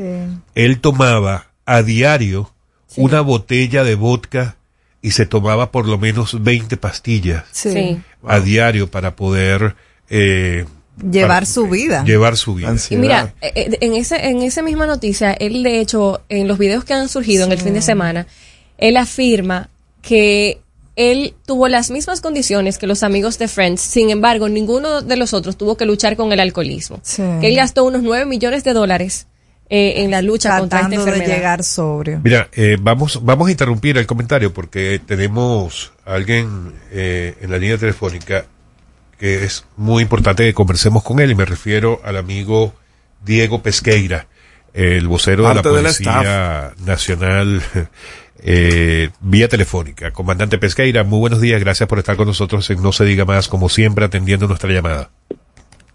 Muy buenos días para cada uno de ustedes. Eh, me da un placer poder interactuar y que todo el pueblo dominicano y también a, a nivel mundial pues, puedan conocer las inquietudes que ustedes tienen. Gracias, gracias, comandante. Bueno, hoy particularmente le llamamos por la situación que se presentó en el en la zona colonial durante el fin de semana. Hoy hemos dedicado un tiempo importante en nuestro programa. Al principio estuvimos conversando sobre esto y hablando sobre las posibles causas, eh, pero uno de los temas que más ha ocupado la atención es el la falta de prevención. O sea, acá alguno de mis compañeros ha mencionado que ha debido haber prevención por parte de la policía para que esto no ocurriera, eh, o que han debido haber protocolos que en el momento en que se presentó la situación hubieran podido actuar para evitar que esto llegara al punto al que llegó. ¿Usted pudiera ayudarnos a entender eh, por lo menos la, la- cuál es la visión que tienen ustedes como Policía Nacional de las razones por las que esto llegó al punto al que llegó y en todo caso por qué la acción policial no se presentó en el momento sino hasta ayer para evitar que volviera a ocurrir el día domingo. Pero lo, primero es que tenemos que poner en contexto que se trata de áreas abiertas. No se trata de que eh, X persona tiene un local y sobrevende eh, en boletas y demás eh, un determinado, una determinada actividad. Eh, estamos hablando de distintos parques y áreas abiertas, o sea, espacios públicos que tradicionalmente eh, son ocupados por personas sosegadas, por personas que, como en mi caso, acostumbro a visitar eh, principalmente los días festivos, eh, monto uno que otro día bicicleta, uso el, el trencito y demás, luego comparto un helado con familia. En, en esta ocasión eh, no tengo todos los detalles, al parecer eh, fueron convocadas distintas fiestas o paris eh, en ocasión eh, con el tema este de Halloween. Y pues se desbordó la, la, la cantidad de personas que asistieron allí. Y en un determinado momento estos jóvenes eh, con aspectos eh, de- que no puedo yo explicarte, no estaba en el lugar, pues eh, se, se originaron este, este tipo de, de teteo, como denominan, eh, y celebraciones, ya en un momento de tantas personas en un lugar abierto, es evidente que resulta prácticamente imposible para eh, determinada cantidad de agentes intervenir y poder controlarlo. Eh, no obstante a esto, nosotros desde ayer y diré anteriormente también, que ha estado en contacto con las distintas juntas de vecinos de la zona. Incluso ayer tuvimos una reunión con Fran Peroso, eh, que reside en el lugar, y eh, todo en el día de ayer transcurrió eh, de manera normal. No obstante, eh, son situaciones que nos sirven de experiencia para situaciones futuras, eh, poder tomar los controles y la prevención del lugar. Don Diego, eh, me, parece muy bien las acciones que han tomado de manera posterior al hecho ocurrido para garantizar que esto no vuelva a pasar. Sin embargo, eh, me preocupa el régimen de consecuencias para los responsables. ¿Se van a tomar acciones contra las personas que realizaron este desorden, contra las personas que realizaron el llamado y también contra los policías que quizás no sé si cumplieron con los protocolos de llamar a más unidades o qué fue lo que pasó? Si ellos también van a tener alguna consecuencia. Mira, vuelvo y te reitero, eh, es un lugar abierto y mm, no quizás no se esperaba eh, el- la, la actitud o la, la, la actuación. Nosotros estamos esperando, pero no tenemos reportes de personas heridas. Estamos esperando si algún ciudadano presenta alguna denuncia de que su vehículo haya sido vandalizado eh, ver para poder actuar y si hay algún tipo de señalamiento contra alguien específico. No obstante, vuelvo y les reitero, son eh, fue una actividad o varias actividades eh, convocadas eh, por personas a través de, de la- de una plataforma denominada TikTok. Hasta el momento no puedo yo señalar a nadie como responsable, sino que todos como sociedad debemos tomar las medidas preventivas y evitar que este tipo de desorden no se vuelva a repetir. Diego, cambiando un poco el tema, ya a partir de este mes los policías estarán cobrando el ansiado salario prometido de, eh, de 500 dólares o equivalente en pesos. ¿Cuáles la, las expectativas que tienen los policías al respecto? Bueno, eh, es algo sin precedentes, más si tomamos en cuenta que apenas hace tres años estaba un raso o conscrito devengando unos 10 mil pesos mensuales. Estamos hablando que en la actualidad ya están rondando los 30 mil pesos, más incentivos, más el transporte gratuito en el sistema público, más el descuento en los principales eh, supermercados, más las becas de estudio y el mejor eh, seguro de salud existente en el mercado, tanto para nosotros como para nuestros familiares. ¿Y, y cómo, Diego, eso repercutirá en lo que es el orden público? ¿Puede esto y va a colaborar esto a tener una mejor seguridad? Fíjate, todo lo que tiene que ver con seguridad ciudadana es un conjunto de acciones que va desde eh, la Policía Nacional con un servicio efectivo y va también de la mano de la ciudadanía con un comportamiento responsable y que la convivencia pacífica ah, pues sea la que impere. Todo esto eh, conlleva un conjunto de acciones donde, te reitero, eh, la sociedad en su conjunto juega un rol eh, de primer orden. Mira, en, ya por último, para terminar yo, eh, se ha hablado mucho, inclusive desde la semana pasada, del cumplimiento de los dos años por decreto y por ley que le tocan al jefe de la policía. ¿Cuáles son los movimientos que se perciben por ahí, por esa zona? Ya nuestro señor presidente constitucional de la República, eh, Luis se refirió al tema. Eh, mal haría yo, eh, como subalterno, pues referirme al mismo. Así que vamos a dejar eso en manos de nuestro señor presidente, quien es que tiene la facultad en ese sentido. Comandante, antes de, de despedirnos, eh, me gustaría que nos hiciera una actualización. Hemos visto durante los últimos meses una campaña de, de convocatoria, por decirlo de alguna forma, a nuevos conscriptos de la policía. Eh, ¿Cómo va ese proceso? Se hablaba de que para este año requerían de unos 3.000 nuevos agentes. Eh, ¿Cómo va el proceso? ¿Ya están en escuela? ¿Cuántos están ya entrenando? ¿Y cuál es el, eh, cuáles son las expectativas con respecto a este nuevo contingente de policías? Fíjate, son muy positivas. A diario eh, están evaluando más de 50 ah, eh, jóvenes que aspiran a formar parte de la institución, los cuales pues solicitan sus eh, ingresos tanto a través de distintas plataformas y un código QR, como también de manera eh, personal, eh, tanto en la sede de la institución como en los lugares donde se hacen las distintas convocatorias. Eh, evidentemente que los aumentos de salarios, todas las ventajas que representa formar parte de la Policía Nacional en la actualidad, eh, representa un gran atractivo para los jóvenes, ya que eh, con el último aumento se supera la promesa de nuestro señor presidente en cuanto a los 500 dólares para los eh, rasos, que son los de, menor rango, y esto, pues, eh, eh, reitero, convierte a la policía como la principal empleadora para jóvenes en, en su primer empleo. Don, Diego, en el fin de semana vimos la noticia que si te falta un diente, no entras a la Policía Nacional. Gran noticia del listín. Esto es, esto es un requisito cierto.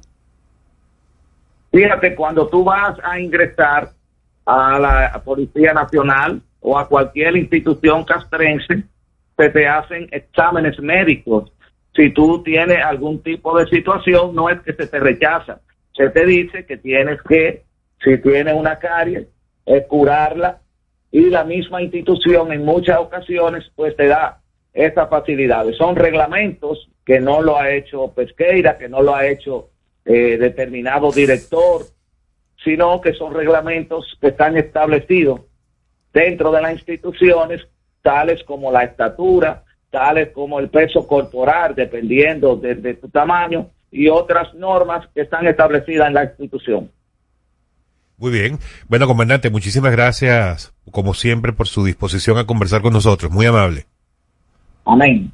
Amigos, ha sido el comandante, el comandante Diego Pesqueira, vocero de la Policía Nacional, en No se diga más. Al regreso, más información en No se diga más. Hey, ¿y qué se siente montarte en tu carro nuevo? La emoción de un carro nuevo no hay que entenderla, hay que vivirla. 25 años encendiendo nuevas emociones contigo. Visítanos en concesionarios, dealers, sucursales y en autoferiapopular.com.do. Te aseguramos las condiciones de feria que se anuncien. Banco Popular, a tu lado siempre. Cuando nos cuidamos unos a otros, hay comunidad. Donde hay comunidad, hay más oportunidades. Donde hay más oportunidades, se vive mejor. Por eso en Grupo Punta Cana trabajamos diariamente de la mano con nuestra comunidad, con proyectos que garantizan el acceso a salud y educación, promoviendo la cultura y el respeto por el medio ambiente, porque el verdadero desarrollo solo es posible cuando es para todos. Grupo Punta Cana con la comunidad. Descubre más en www.grupopuntacana.com.do. Dale el toque dulce a tus mañanas con las nuevas French Toast Sticks de Wendy's. Deliciosas tostadas francesas cortadas a mano, crujientes por fuera y suaves por dentro, servidas con rico sirop. Disponibles de lunes a viernes de 7 a 10.30 y sábados y domingos de 7 a 11 de la mañana. Pruébalas ya, el desayuno perfecto para tener un buen día. Solo en Wendy's.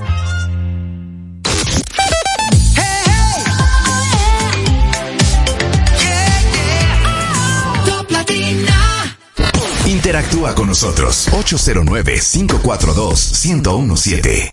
Seguimos conectados con ustedes en No se diga más por Top Latina.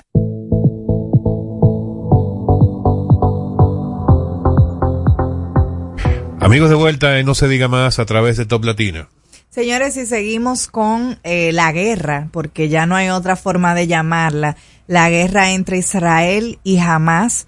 Eh, Israel en el fin de semana incrementó y durante la semana pasada han ido paulatinamente incrementando el bombardeo en la franja de Gaza, eh, donde hasta el momento eh, se quedaron totalmente incomunicados, ya estaban inmovilizados desde el último ataque ocurrido en el hospital, que todos tenemos eh, eh, bien recordado esa situación, y ahora están también incomunicados, no tienen ni internet, ni teléfono, ningún tipo de comunicación.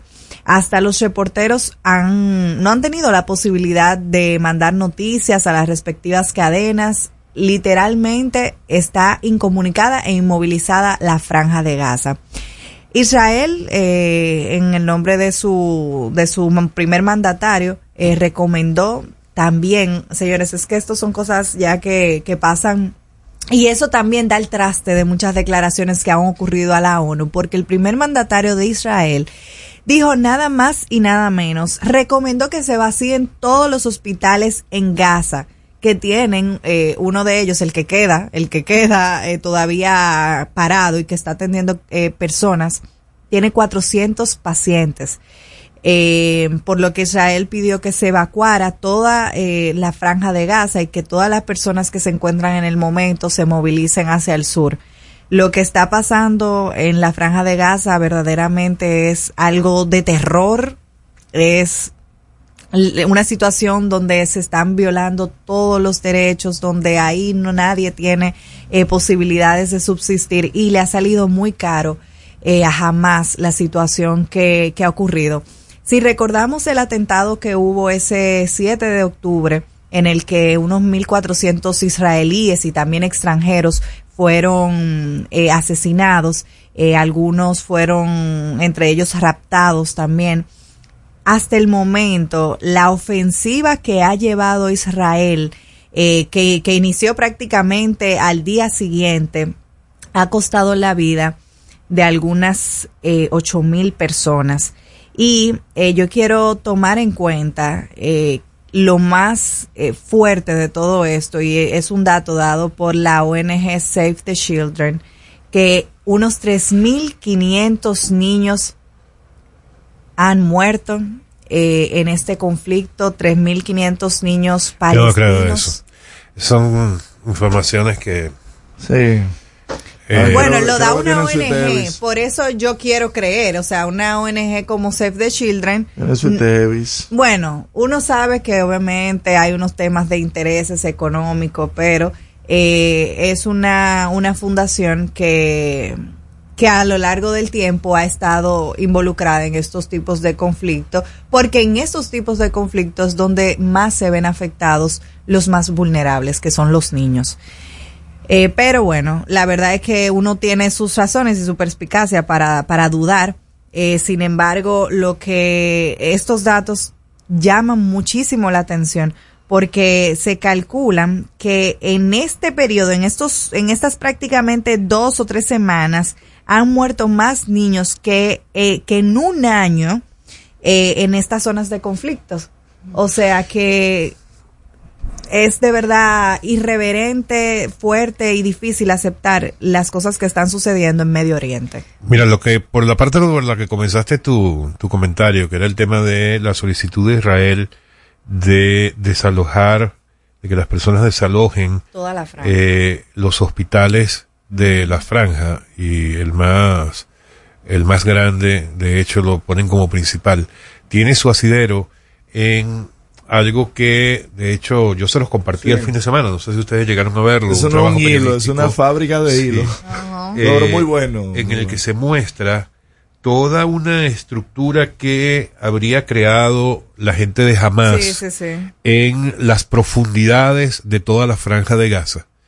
Que de verdad, o sea, una obra de ingeniería increíble, todos estos, ¿cómo se le puede decir? Eh, eh, Túneles. Túneles. Sí, túneles. túneles y distintas cavidades en la parte inferior de la franja de Gaza, eh, con el fin de protegerse precisamente de cualquier ataque del que pudiera ser objeto la franja de Gaza a futuro desde el, desde el momento en que lo crearon. Se trata de un sistema de búnker y de pasajes de por lo menos dos metros de ancho y dos metros de alto, que son construidos con concreto, reforzados con concreto, y que tienen una, una extensión total, según este trabajo eh, periodístico, de unos 500 kilómetros a una profundidad que va entre los 30 a los 70 metros, lo que hace prácticamente imposible que incluso algún tipo de bombardeo con las armas que se conocen hasta ahora desde Israel o de- desde cualquier otra zona eh, pudiera llegarle a ese nivel de profundidad Impenetrables. es, son prácticamente impenetrables. Y una de las cosas que se revelan con este trabajo que, del que les hablo, eh, es que precisamente han tenido la habilidad de que los principales búnkers que estarían dentro de esta estructura subterránea estarían precisamente en la parte inferior de los hospitales. Las salidas. ¿Por qué? Porque evidentemente los hospitales, todo el mundo sabe que son áreas que en épocas de conflicto bélico, en épocas de guerra, son respetadas en un 100% por ambas partes. Es decir, un hospital en una guerra no debe ser atacado por ninguna de las dos partes que estén en conflicto. Y evidentemente cuál es la entonces la el área en la que menos posibilidad tengas de ser atacado, cualquiera que esté cercana o en este caso en la parte subterránea de un hospital. Y por eso Israel estaba haciendo ese llamado y por eso es que decían hace unos días, hace una semana y algo, que hubo un ataque a un hospital en la franja de Gaza, que todo el mundo cuestionó porque cómo es posible que ataquen un hospital en el que murieron más de 500 personas y pareciera ser que precisamente una de las razones era porque justo debajo de ese hospital se encontraba uno de los principales líderes de Hamas. O sea que, miren, esto es un conflicto Tema que, que, que ellos tienen más de 10 años eh, en, en esta ingeniería y en entrenamientos. ¿Cómo acabas tú con un movimiento que tiene El- esos niveles de... Ese es De el inte- de tema. preparación, claro. Me- cuando leía lo de los túneles me acordé de- del Chapo y sus y sus famosos El escapes. Chapo se lo copió a esa gente. Bueno, en todo caso... ¿Cómo se le gana un conflicto al que hay que seguir dándole, valga la redundancia, el seguimiento del caso. Amigos, estamos en No se diga más, a través de Top Latina. Al regreso, más información en No se diga más. Top Latina.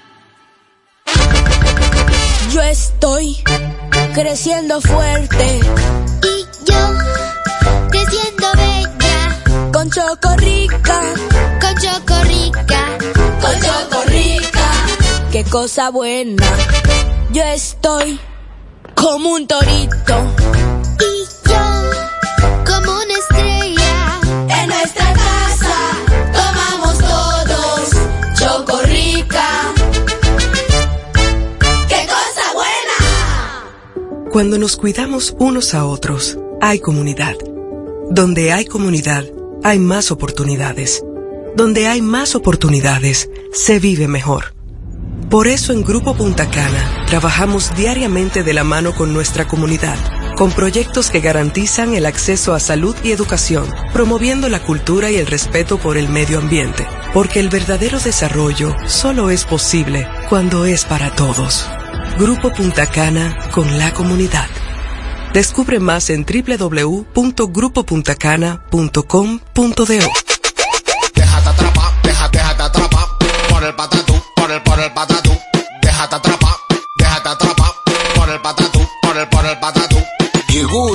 Patatús, 15 días para dejarte atrapar por miles de ofertas. El Patatús. Jumbo, lo máximo.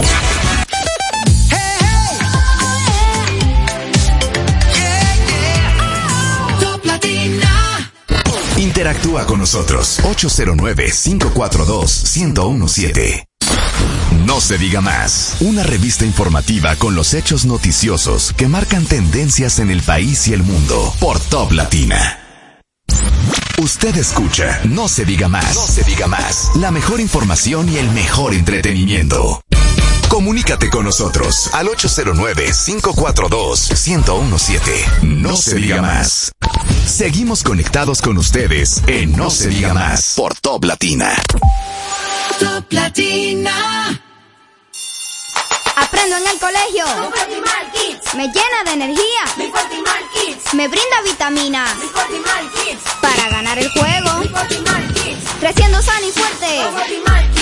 Todos tomamos Fortimal Kids, un brazo de poder en cada cucharada. Fortalece el sistema inmune de tus hijos con Fortimal Kids, fuente de omega, vitaminas A, D y extracto de malta. Con rico sabor a naranja. Un producto de laboratorios Dr. Collado. Dale el toque dulce a tus mañanas con las nuevas French Toast Sticks de Wendy's. Deliciosas tostadas francesas cortadas a mano, crujientes por fuera y suaves por dentro, servidas con rico sirop. Disponibles de lunes a viernes de 7 a 10.30 y sábados y domingos de 7 a 11 de la mañana. Pruébalas ya, el desayuno perfecto para tener un buen día. Solo en Wendy's. Jugosas, sabrosas, tiernas y frescas. Así describen nuestras carnes en Supermercados Nacional. Detrás de un gran producto siempre hay una gran historia.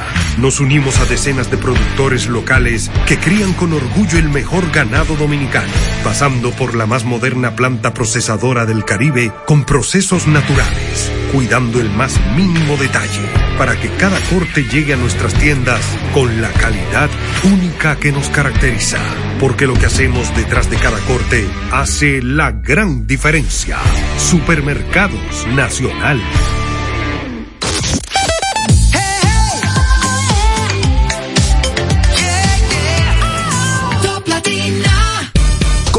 Con nosotros al 809-542-1017. No se diga más.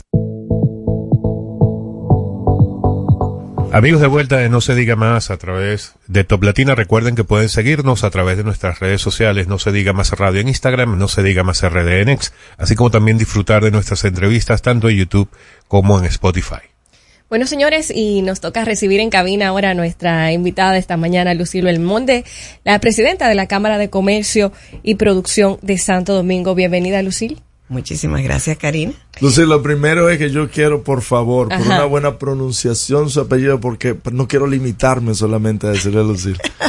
Huelmón. Huelmón.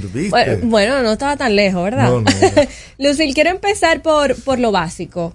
¿Cuál es el propósito de la Cámara de Comercio y Producción de Santo Domingo? ¿Qué hace la Cámara? La Cámara de Comercio y Producción de Santo Domingo está llamada a acompañar a las empresas de las ciudades que trabajan en la ciudad de Santo Domingo en su ciclo de vida. O sea, desde que nacen y el proceso de crecimiento y irlas llevando hasta que sean desde chiquititas a grandes empresas. Y eso dentro de un marco de crecimiento sostenible. ¿Cuál es la incidencia de este tipo de, de empresas en la economía dominicana?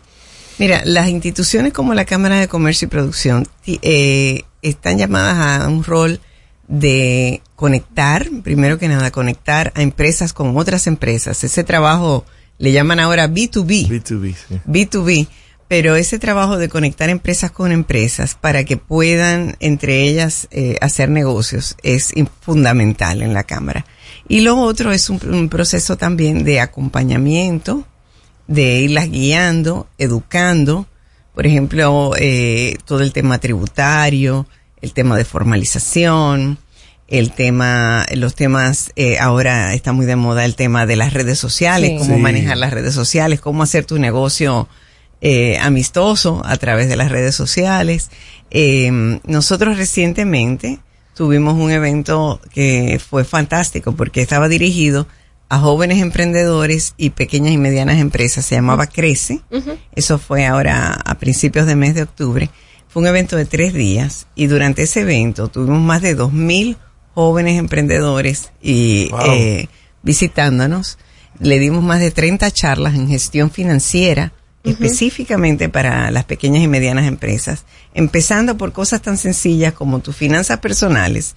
No las puedes mezclar con las finanzas del De la negocio. empresa, claro que sí. Eh, y, y ese tipo de cosas. Sí, sí. es- Para los emprendedores. Suena tonto, pero es un detalle enorme. Un detalle enorme. Sí, porque hay, Y- hay gente que pone un negocio y a las dos semanas ya está yendo a comprarse la última, el último modelo de una marca europea. Eh, es que los ingresos en los negocios no es lo mismo que los ingresos en tu bolsillo personal. El ingreso en el negocio tiene un costo y un gasto asociado que tú tienes que asegurarte de cubrir y hay, eh, hay que cubrir primero eh, el salario de los empleados. Claro.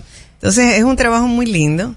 También en ese evento se habló de, de mercadeo eh, y, y también se habló de liderazgo y gestión humana. A, a propósito que tocamos ese tema de los emprendedores y las mismas redes sociales, hay una realidad a la que no podemos hacernos los ciegos y es la transformación digital.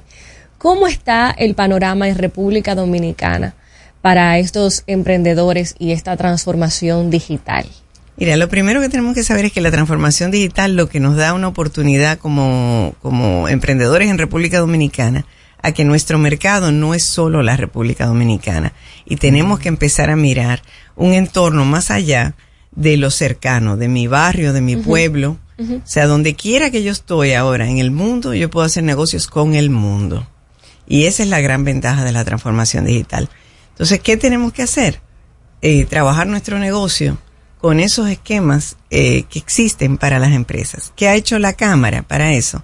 Una de las cosas que ha hecho la Cámara es modelar eso. O sea, los servicios de la Cámara de registro mercantil ahora están en línea. Claro.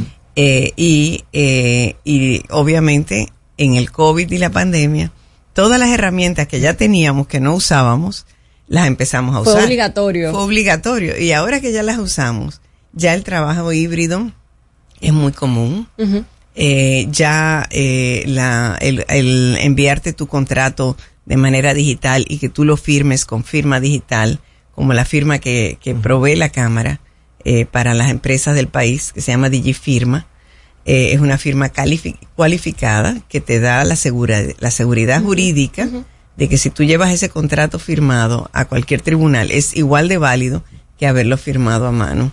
Entonces, ese tipo de herramientas eh, está la Cámara trabajando para proveer a, a las empresas del país, grandes y pequeñas. La República Dominicana tiene niveles alarmantes de informalidad. Me gustaría saber desde su, desde su perspectiva, ¿cuáles son esos obstáculos que tienen los emprendedores y las personas que quieren crear empresas para formalizarse? Y también, ¿qué está haciendo la Cámara de Comercio para seguir cerrando las brechas de formalización? Mira, eh, lo primero que quiero comentarles de eso, este fin de semana precisamente estuvimos con, con personas eh, en un congreso de cámaras de comercio y compartieron con nosotros una estadística que me pareció increíble. La cosa que dijeron fue que eh, de cada, cada empresa que se formaliza tiene siete veces más oportunidad de sobrevivir en el tiempo que una empresa informal. Siete veces más la oportunidad de sobrevivir en el tiempo. Y pienso que eso tiene que ver porque se le abren mercados más formales eh, que le permiten un crecimiento mayor, más rápido. Eh, esto es un momento importante, Lucil, porque hay muchos que deciden no formalizarse precisamente por la carga tributaria. Sí, pero también es el desconocimiento. Eh, ciertamente el, el régimen fiscal eh, hay que seguirlo simplificando para las pequeñas y medianas empresas. Y yo pienso que tal vez en la próxima oportunidad que tengamos como país de ver una reforma fiscal, eh, eso debe estar en el corazón, eh, eh, el, el de poder decir, bueno, a nuestros pequeños y medianos empresarios vamos a darle las facilidades, pero lo primero, eh, y eso es un trabajo que hace la Cámara todos los días, es educar sobre eh, lo que ya sí existe para las pequeñas y medianas empresas, que es el régimen simplificado de tributación y, y tratar de y tratar de estar lo más educado posible. Es bueno que la, eh, la audiencia sepa que la mayoría de los cursos de la Cámara son gratuitos y virtuales Ay, hoy en día, post pandemia. O sea que desde la comunidad de tu oficina tú puedes estar recibiendo capacitación que te ayude a crecer tu negocio de una manera formal. Ahora, en esa potencial y necesaria reforma tributaria que debería ocurrir en los próximos meses o años, desde su punto de vista, ¿cuáles serían esas modificaciones necesarias para ayudar a que esa formalización realmente ocurra de, de manera, en, en una, en una cantidad significativa? Mira, realmente yo no soy experta tributaria como para responderte eso, pero sí sé que se está trabajando eh, desde eh, varias organizaciones están trabajando juntas para eh, plantear aspectos. Uno de los aspectos que consideramos es eh, a nivel global la informalidad subió y nuestro país no es excepción a raíz de la pandemia. Entonces, hay que buscar la manera de que las empresas puedan, las empresas sobre todo pequeñas y medianas, porque no sé si ustedes lo saben, pero no es solo aquí. En todo el mundo, la mayoría de empresas, generalmente por encima del 80, entre el 80 y 90% de cada, en cada país, son pequeñas y medianas empresas. Entonces, hay que buscar la manera de que esas pequeñas y medianas empresas tengan un régimen fiscal que les permita trabajar y que les permita eh, crecer. Porque no hacemos nada que las pequeñas y medianas se queden pequeñas, ¿verdad que no? Y son las que tienen la mayor oportunidad de crecimiento, porque ya las grandes tienen, tienen su techo. En el tema de los jóvenes, Y nosotros puede hablamos- ser las más disruptivas también. Sí, exactamente. Y entrar Porque en tienen la mayor flexibilidad. flexibilidad. Nosotros hablábamos de los jóvenes y hablábamos de lo ocurrido el fin de semana en la zona colonial.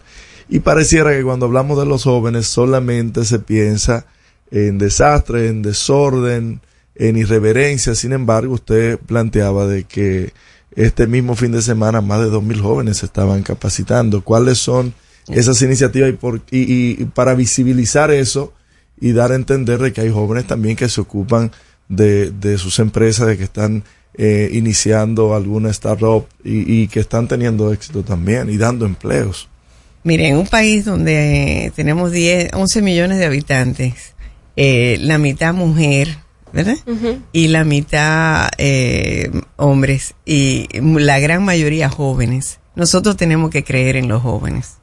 Eh, y los jóvenes lo que necesitan es educación, capacitación y oportunidades. Entonces, eso es lo que hay que generar. Eh, ¿Qué es bonito de, de lo que estamos haciendo, el trabajo que estamos haciendo en cámara? Yo les mencioné este programa Crece que hicimos a principios de octubre, pero Crece no termina ahí. Crece serán todas las iniciativas de rondas de negocios, de capacitaciones que vamos a estar haciendo el resto del tiempo en la Cámara. O sea, eh, ya la Cámara se queda con Crece como un programa fijo. Haremos convocatorias anuales donde vamos a acercar a esos jóvenes emprendedores o eh, no tienen que ser tan jóvenes tampoco, hay jóvenes de todas las edades. Sí, sí. Eh, pero Por ejemplo. Gracias.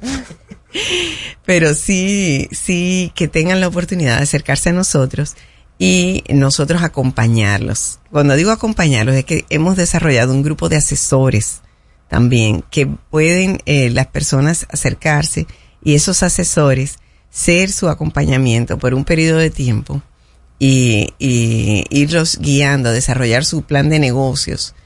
Eh, no hay en el mundo empleo para todo el mundo, ni hay personas con personalidad de ser empleado. Hay personas que nacen con espíritu emprendedor Eh, y tiene que haber un espacio y nosotros tenemos que generarlo en las cámaras de comercio para esas personas que quieren desarrollarse a manera a- a- en esa manera. Vamos a hacer una breve pausa y continuamos nuestra conversación. Amigos, estamos con la presidenta de la Cámara de Comercio y Producción de Santo Domingo, Lucil. Lucil. En no se diga más.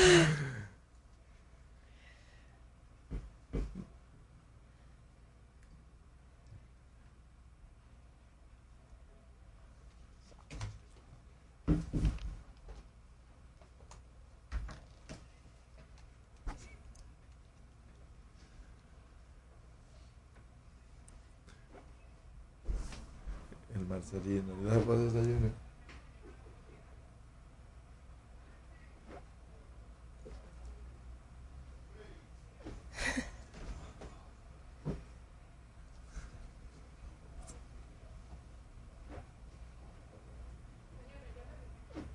Interactúa con nosotros 809-542-1017.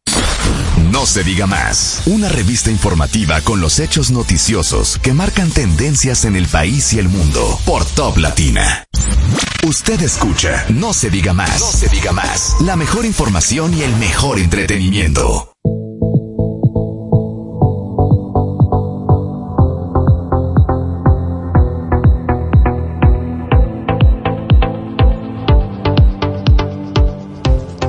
Estamos de regreso en No se diga más. Estamos hablando con la presidenta Lucil. Eh, ¿Cómo es el apellido? Lucil.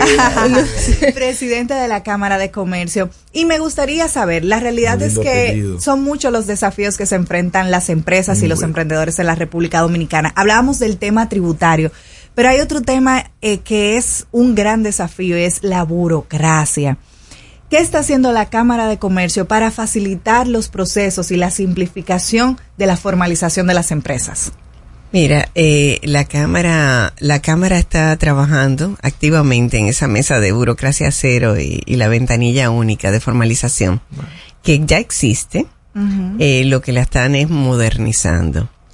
Eh, y de las cosas que estamos haciendo es eh, tratando de que, mm, tratando no, porque eh, yo tengo una, una persona cercana que me dice, tú no tratas, tú haces o no haces. Claro, claro. Estamos haciendo eh, una unión entre ONAPI, DGI eh, y nosotros en Cámara para que cuando tú eh, inscribas una empresa, la, eh, puedas recibir rápidamente tu autorización de tu nombre y, esa eh, y el, tu que RNC. debe existir entre las instituciones porque lo que pasa es Ajá. que muchas veces uno saca un documento y tiene los estatutos pero hay que ir a sellarlo y como es la dificultad de la ciudad algo que se puede ser en una hora eh, con la interoperabilidad del- del- de las instituciones se toma hasta tres días Sí, sí, eh, la interoperabilidad se está eh, trabajando a todos los niveles. Nosotros acabamos de firmar recientemente un acuerdo con compras y contrataciones para simplificar el proceso de crearte como proveedor del Estado.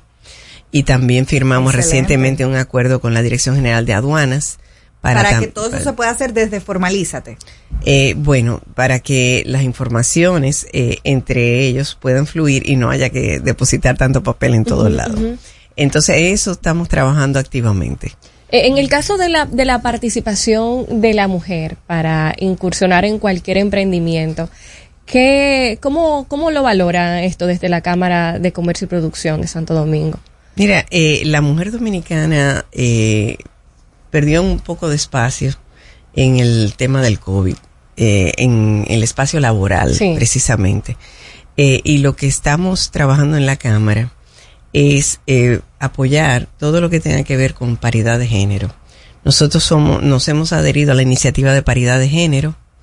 Nosotros mismos como Cámara, en nuestro rol de ser modelo para la sociedad, eh, estamos desde hace dos directivas trabajando eh, con, con que nuestra propia directiva sea una directiva de paridad. Somos 50-50, eh, hombres y mujeres en la directiva. Eh, a veces hay un hombre más, a veces hay una mujer más, pero estamos, ese es nuestra, nuestro alineamiento. Estamos trabajando que internamente, eh, buscando el sello de igualdad de género. Claro. El sello Igualando, Igualando RD, sí, sí, sí. de- del Ministerio de la Mujer y, eh, y abriendo esos espacios eh, de, de comunicación y, y de acercamiento con las mujeres para que también tengan un espacio en el área de emprendimiento y de desarrollo.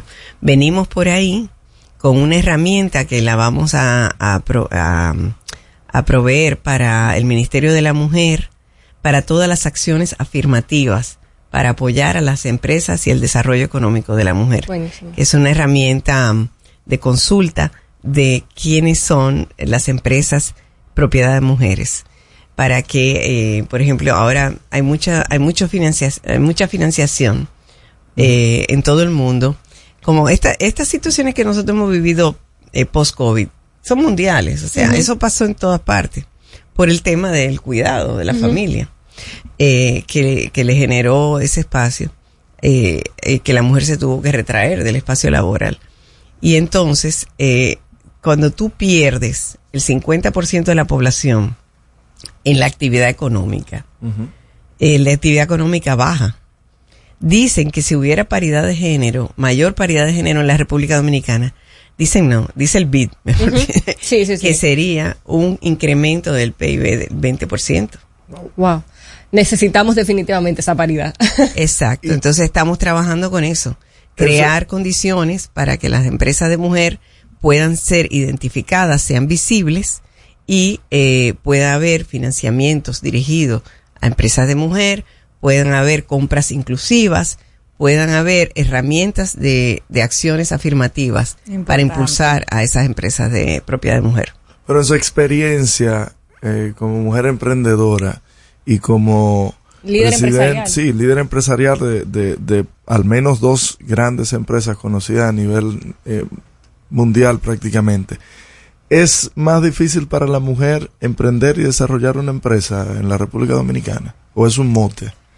Mira, eh, yo creo que en cualquier lugar una persona capacitada eh, tiene la oportunidad, en cualquier lugar del mundo.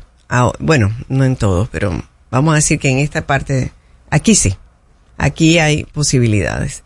Ahora, hay muchas cosas que te la hacen difícil. Eh, no es cómodo y entrar a un sitio, eh, a una reunión de negocios y que tú seas la única mujer eh, es eh, eh, te sientes intimidado. Es lo mismo que si tú fueses de cualquier forma, tú fueras el más joven o el más mayor, o sea, cualquier cosa que te haga diferente al entorno donde tú estás entrando siempre es incómodo. Entonces eso eh, aprieta a la gente. Y lo otro es que a veces tú vas, eh, por ejemplo, a los bancos y, y, y, y te da trabajo que te atiendan o te da... Hay cosas que suceden que... Eh, no le quiero llamar microagresiones, pero así es que le dicen ahora. Sí, hay una subordinación que se siente. Y, y Eso es así. Y entonces eh, esas cositas, esas cositas te hacen un poquito más difícil eh, y a veces siente. tú también no tienes la capacitación empresarial o no, no has vivido eso y no sabes cómo hacerlo. Entonces, encontrar un espacio donde eh, tú te sientas cómodo eh, y puedas presentar tus productos y servicios. El mismo eh, eh, crear redes donde yo digo que en el caso de la mujer empresaria, lo más importante es la visibilidad. Que tú puedas encontrar mentores y ejemplos que te sirvan de guía a ti de cómo tú manejarte en estos mundos. Y, y bueno, yo tuve la dicha que mi mamá fue una mujer que se preparó, eh, y, eh, y tuvo una vida empresarial hasta los otros días que se jubiló recientemente. Eh, y eso me abre a mí un camino. Pero la que está rompiendo por primera vez en su familia eh, la tiene más dura. Eh, y entonces eso es algo que hay que comprender, es un cambio cultural, pero es un cambio cultural que si más mujeres eh, hacemos un rol de, de, de hacernos visibles para que otras que vienen más jóvenes atrás nos vean y digan, ay, mira, yo puedo ser como esa mujer. Si ella pudo, Eso- yo puedo. Exacto. Y es lo mismo, eh, deportistas, mujeres deportistas, eh, eh, mujeres eh, En la política. eh, en la política, mujeres eh, eh, que sean médicos, tiene que haber alguien que rompa y tiene, y ese alguien tiene que ser una gente con una coraza porque se, se ve con mucha diferencia. Mujeres comunicadoras, miren, Odette y Karina Sí. nos, tienen, nos tienen a Máximo y a mí como Ay. sus... No, pero Sus cualquiera que los oye. Cualquiera que los oye. No, y quiero decir que yo, yo he tenido mentores femeninas, pero he tenido muchos mentores masculinos y es muy importante eso que usted acaba de decir. Eh, porque los mentores, lo importante es tener esos mentores, no importa el sexo. Sí, antes de despedirnos, porque ya nos queda muy poco tiempo, yo voy a volver a algo que es muy básico, con el tema de la Cámara de Comercio y Producción de Santo Domingo. Desde el año de 2002, si, si mal no recuerdo, eh, la Cámara se encarga por ley de gestionar todo lo que tiene que ver con los registros mercantil de las empresas. Eh, y lo quiero unir con el tema de los emprendedores. Incluso cualquier emprendedor debería dar como uno de los primeros pasos registrar mercantilmente a su empresa, o sea, contar con un registro mercantil. Eso es un paso fundamental para que incluso los emprendedores eh, tengan una operación dentro del país. Mira, eh, lo que formaliza una empresa en nuestro país es la inscripción del registro mercantil. Hasta que eso no se hace, la empresa no está formalizada. Entonces, cualquier persona que tenga un emprendimiento y que desee poder acceder a mejores tasas de financiamiento, no al prestamista de la esquina. No al que- usurero. No al usurero. Que desee eh, acceder a mercados formales, que desee acceder a compras del Estado, eh, que desee eh, participar en estas rondas de negocios que, que organizamos las cámaras de comercio, debe formalizar su empresa. Y básicamente hay tres pasos. Registro de su nombre comercial, y ahí yo le diría, en ONAPI hay muchas cosas que se registran, porque tú puedes tener el nombre de tu empresa registrado, pero también tu producto. Claro. Y, y vale la pena, si tú tienes algo, una idea muy original, que las registres. El logotipo. que El es logo, el logo, las marcas, lo- los, eh, los, La identidad visual. la entidad, exacto. Esa parte es vital. Registrar la empresa formalmente con nosotros a través del registro mercantil y tener el RNC, que es el Registro Nacional de Contribuyentes que te da la DGI. Ya con eso, ya tú eres una empresa formal que puedes acceder a cualquier mercado nacional e internacional. Porque también tú no puedes vender internacionalmente si tampoco está formalizado. Puedes acceder a abrir una cuenta bancaria como empresa, no como persona. O sea, te da una serie de facilidades. Y como les dije, o sea, si realmente es realmente una ventaja competitiva, pero tú tienes que estar listo para, a partir de ese momento, eh, mantener tus cuentas claras eh, y aprender lo que necesitas saber para, eh, para poder llegar a estos mercados. Y acercar, y te invito a que te acerques a la Cámara de Comercio para que nosotros eh, te ayudemos y te acerquemos a mercados nacionales e internacionales. El sello de Lucil como presidenta, ¿cuál va a ser? ¿Cuál es? El sello de Lucil como presidenta de la Cámara de Comercio y Producción es una Cámara de Comercio más cercana, una Cámara de Comercio y Producción eh, que está eh, acompañándote, capacitándote y eh, dándote ese, conectándote eh, para que tú crezcas de una manera sostenible. Muy bien, eh, muchas gracias. Ha sido Lucil Helmond. Huelmont.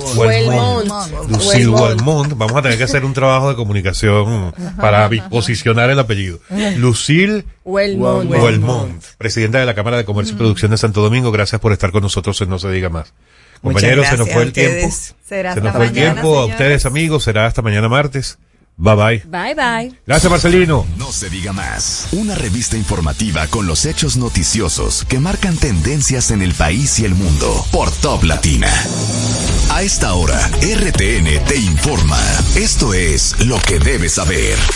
Comerciantes del mercado fronterizo de Dajabón marcharán hoy a las 9 de la mañana en defensa del intercambio comercial. Definida la boleta electoral para las presidenciales de 2024. Más de una docena de partidos han escogido a Abinader como su candidato. El límite para depositar las fusiones y alianzas ante la Junta Central Electoral es el 10 de noviembre.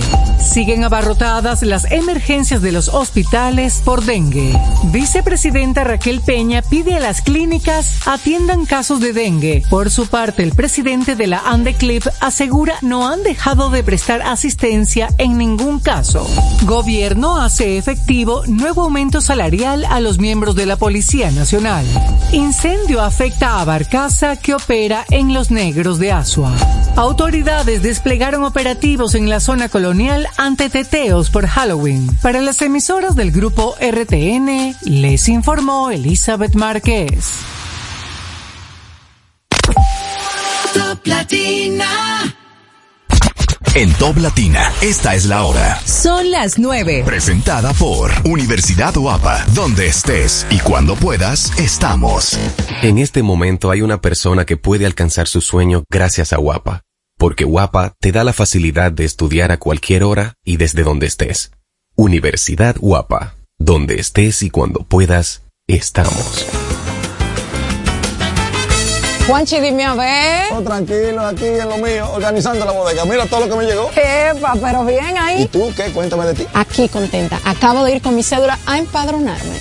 ¿Empadro qué? ¿Y qué es eso? Mira, hombre, eso es que te inscriben para votar por tus candidatos de RD, pero desde el exterior, como si tú fueras a votar allá, pero viviendo aquí. Porque, ajá, uno vive aquí, pero el corazón lo tiene allá. ¡Sabroso! Pues llévame contigo que yo no me voy a quedar fuera. Vamos. Julia, busca tu cédula que vamos allí a empadronarnos. Empadrónate por la patria que llevas dentro. Junta Central Electoral.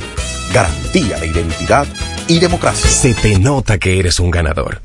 Y este podría ser el año en el que ganas con el cero de oro. En APA, por cada 500 pesos de incremento o 5 mil pesos de mantenimiento en tu balance, generas un boleto para participar en el cero de oro y ganar un apartamento, premios en efectivo o aumento en la tasa de tu certificado. Son más de 100 ganadores. Participa, porque el que ahorra siempre gana. Busca consejos de cómo ahorrar en el gran manual del ahorro. Registrado por Proconsumidor bajo el número CRS 0568-2023. Tu nido crecimiento de siempre ahora tiene nueva imagen. Nido crecimiento contiene prebióticos, hierro, calcio, vitaminas y minerales que los ayudan a fortalecer sus defensas y a contribuir con un sistema inmune sano. Con una nutrición adecuada y tu amor, puedes ayudarlo a estar protegido donde sea. Nido, tu amor, su futuro. Nido crecimiento no es un sustituto de la leche materna a partir de los dos años. agendado ahorro, ahorro, ahorro, ahorro. Esta es tu señal para que aproveches el ahorro por pila de Sirena. 20% de descuento en todas las pinturas, Tropical, King y Tucán. 20% de descuento en Bella, línea capilar y maquillaje Maybelline. 35% de descuento en pantalones seleccionados para toda la familia. Querrás llevártelo todo. Oferta válida hasta el 31 de octubre de 2023. Sirena, más ahorro, más emociones. Buenos días, Freddy. Bienvenido al VHD. Que alguien me explique por qué hay que ir al banco si lo tengo aquí en la palma de mi mano. No te compliques. Mira, muchacho, yo no me complico. Hay muchas sucursales, lo hago facilito. En subagentes y cajeros inteligentes. Yo prefiero esta pantalla. Yo salir y ver la gente. Si mi día es complicado, llevo el banco en mi bolsillo a todos lados. Humano, cercano. Así es mi banco. Prefiero estar presente en cada transacción. Ya abrí mi cuenta digital. Y que siga la canción. Solicité mi tarjeta a través del portal web Web. Siempre uso la aplicación y transfiero de una vez. Paga la nómina en la empresa, el proceso es inmediato. ¿Ya pagaron? ¿Ya pagaron? ¿Ya pagaron? Hace rato.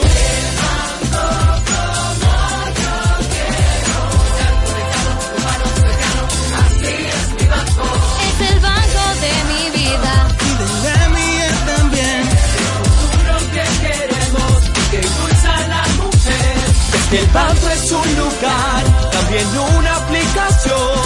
El banco de los valores.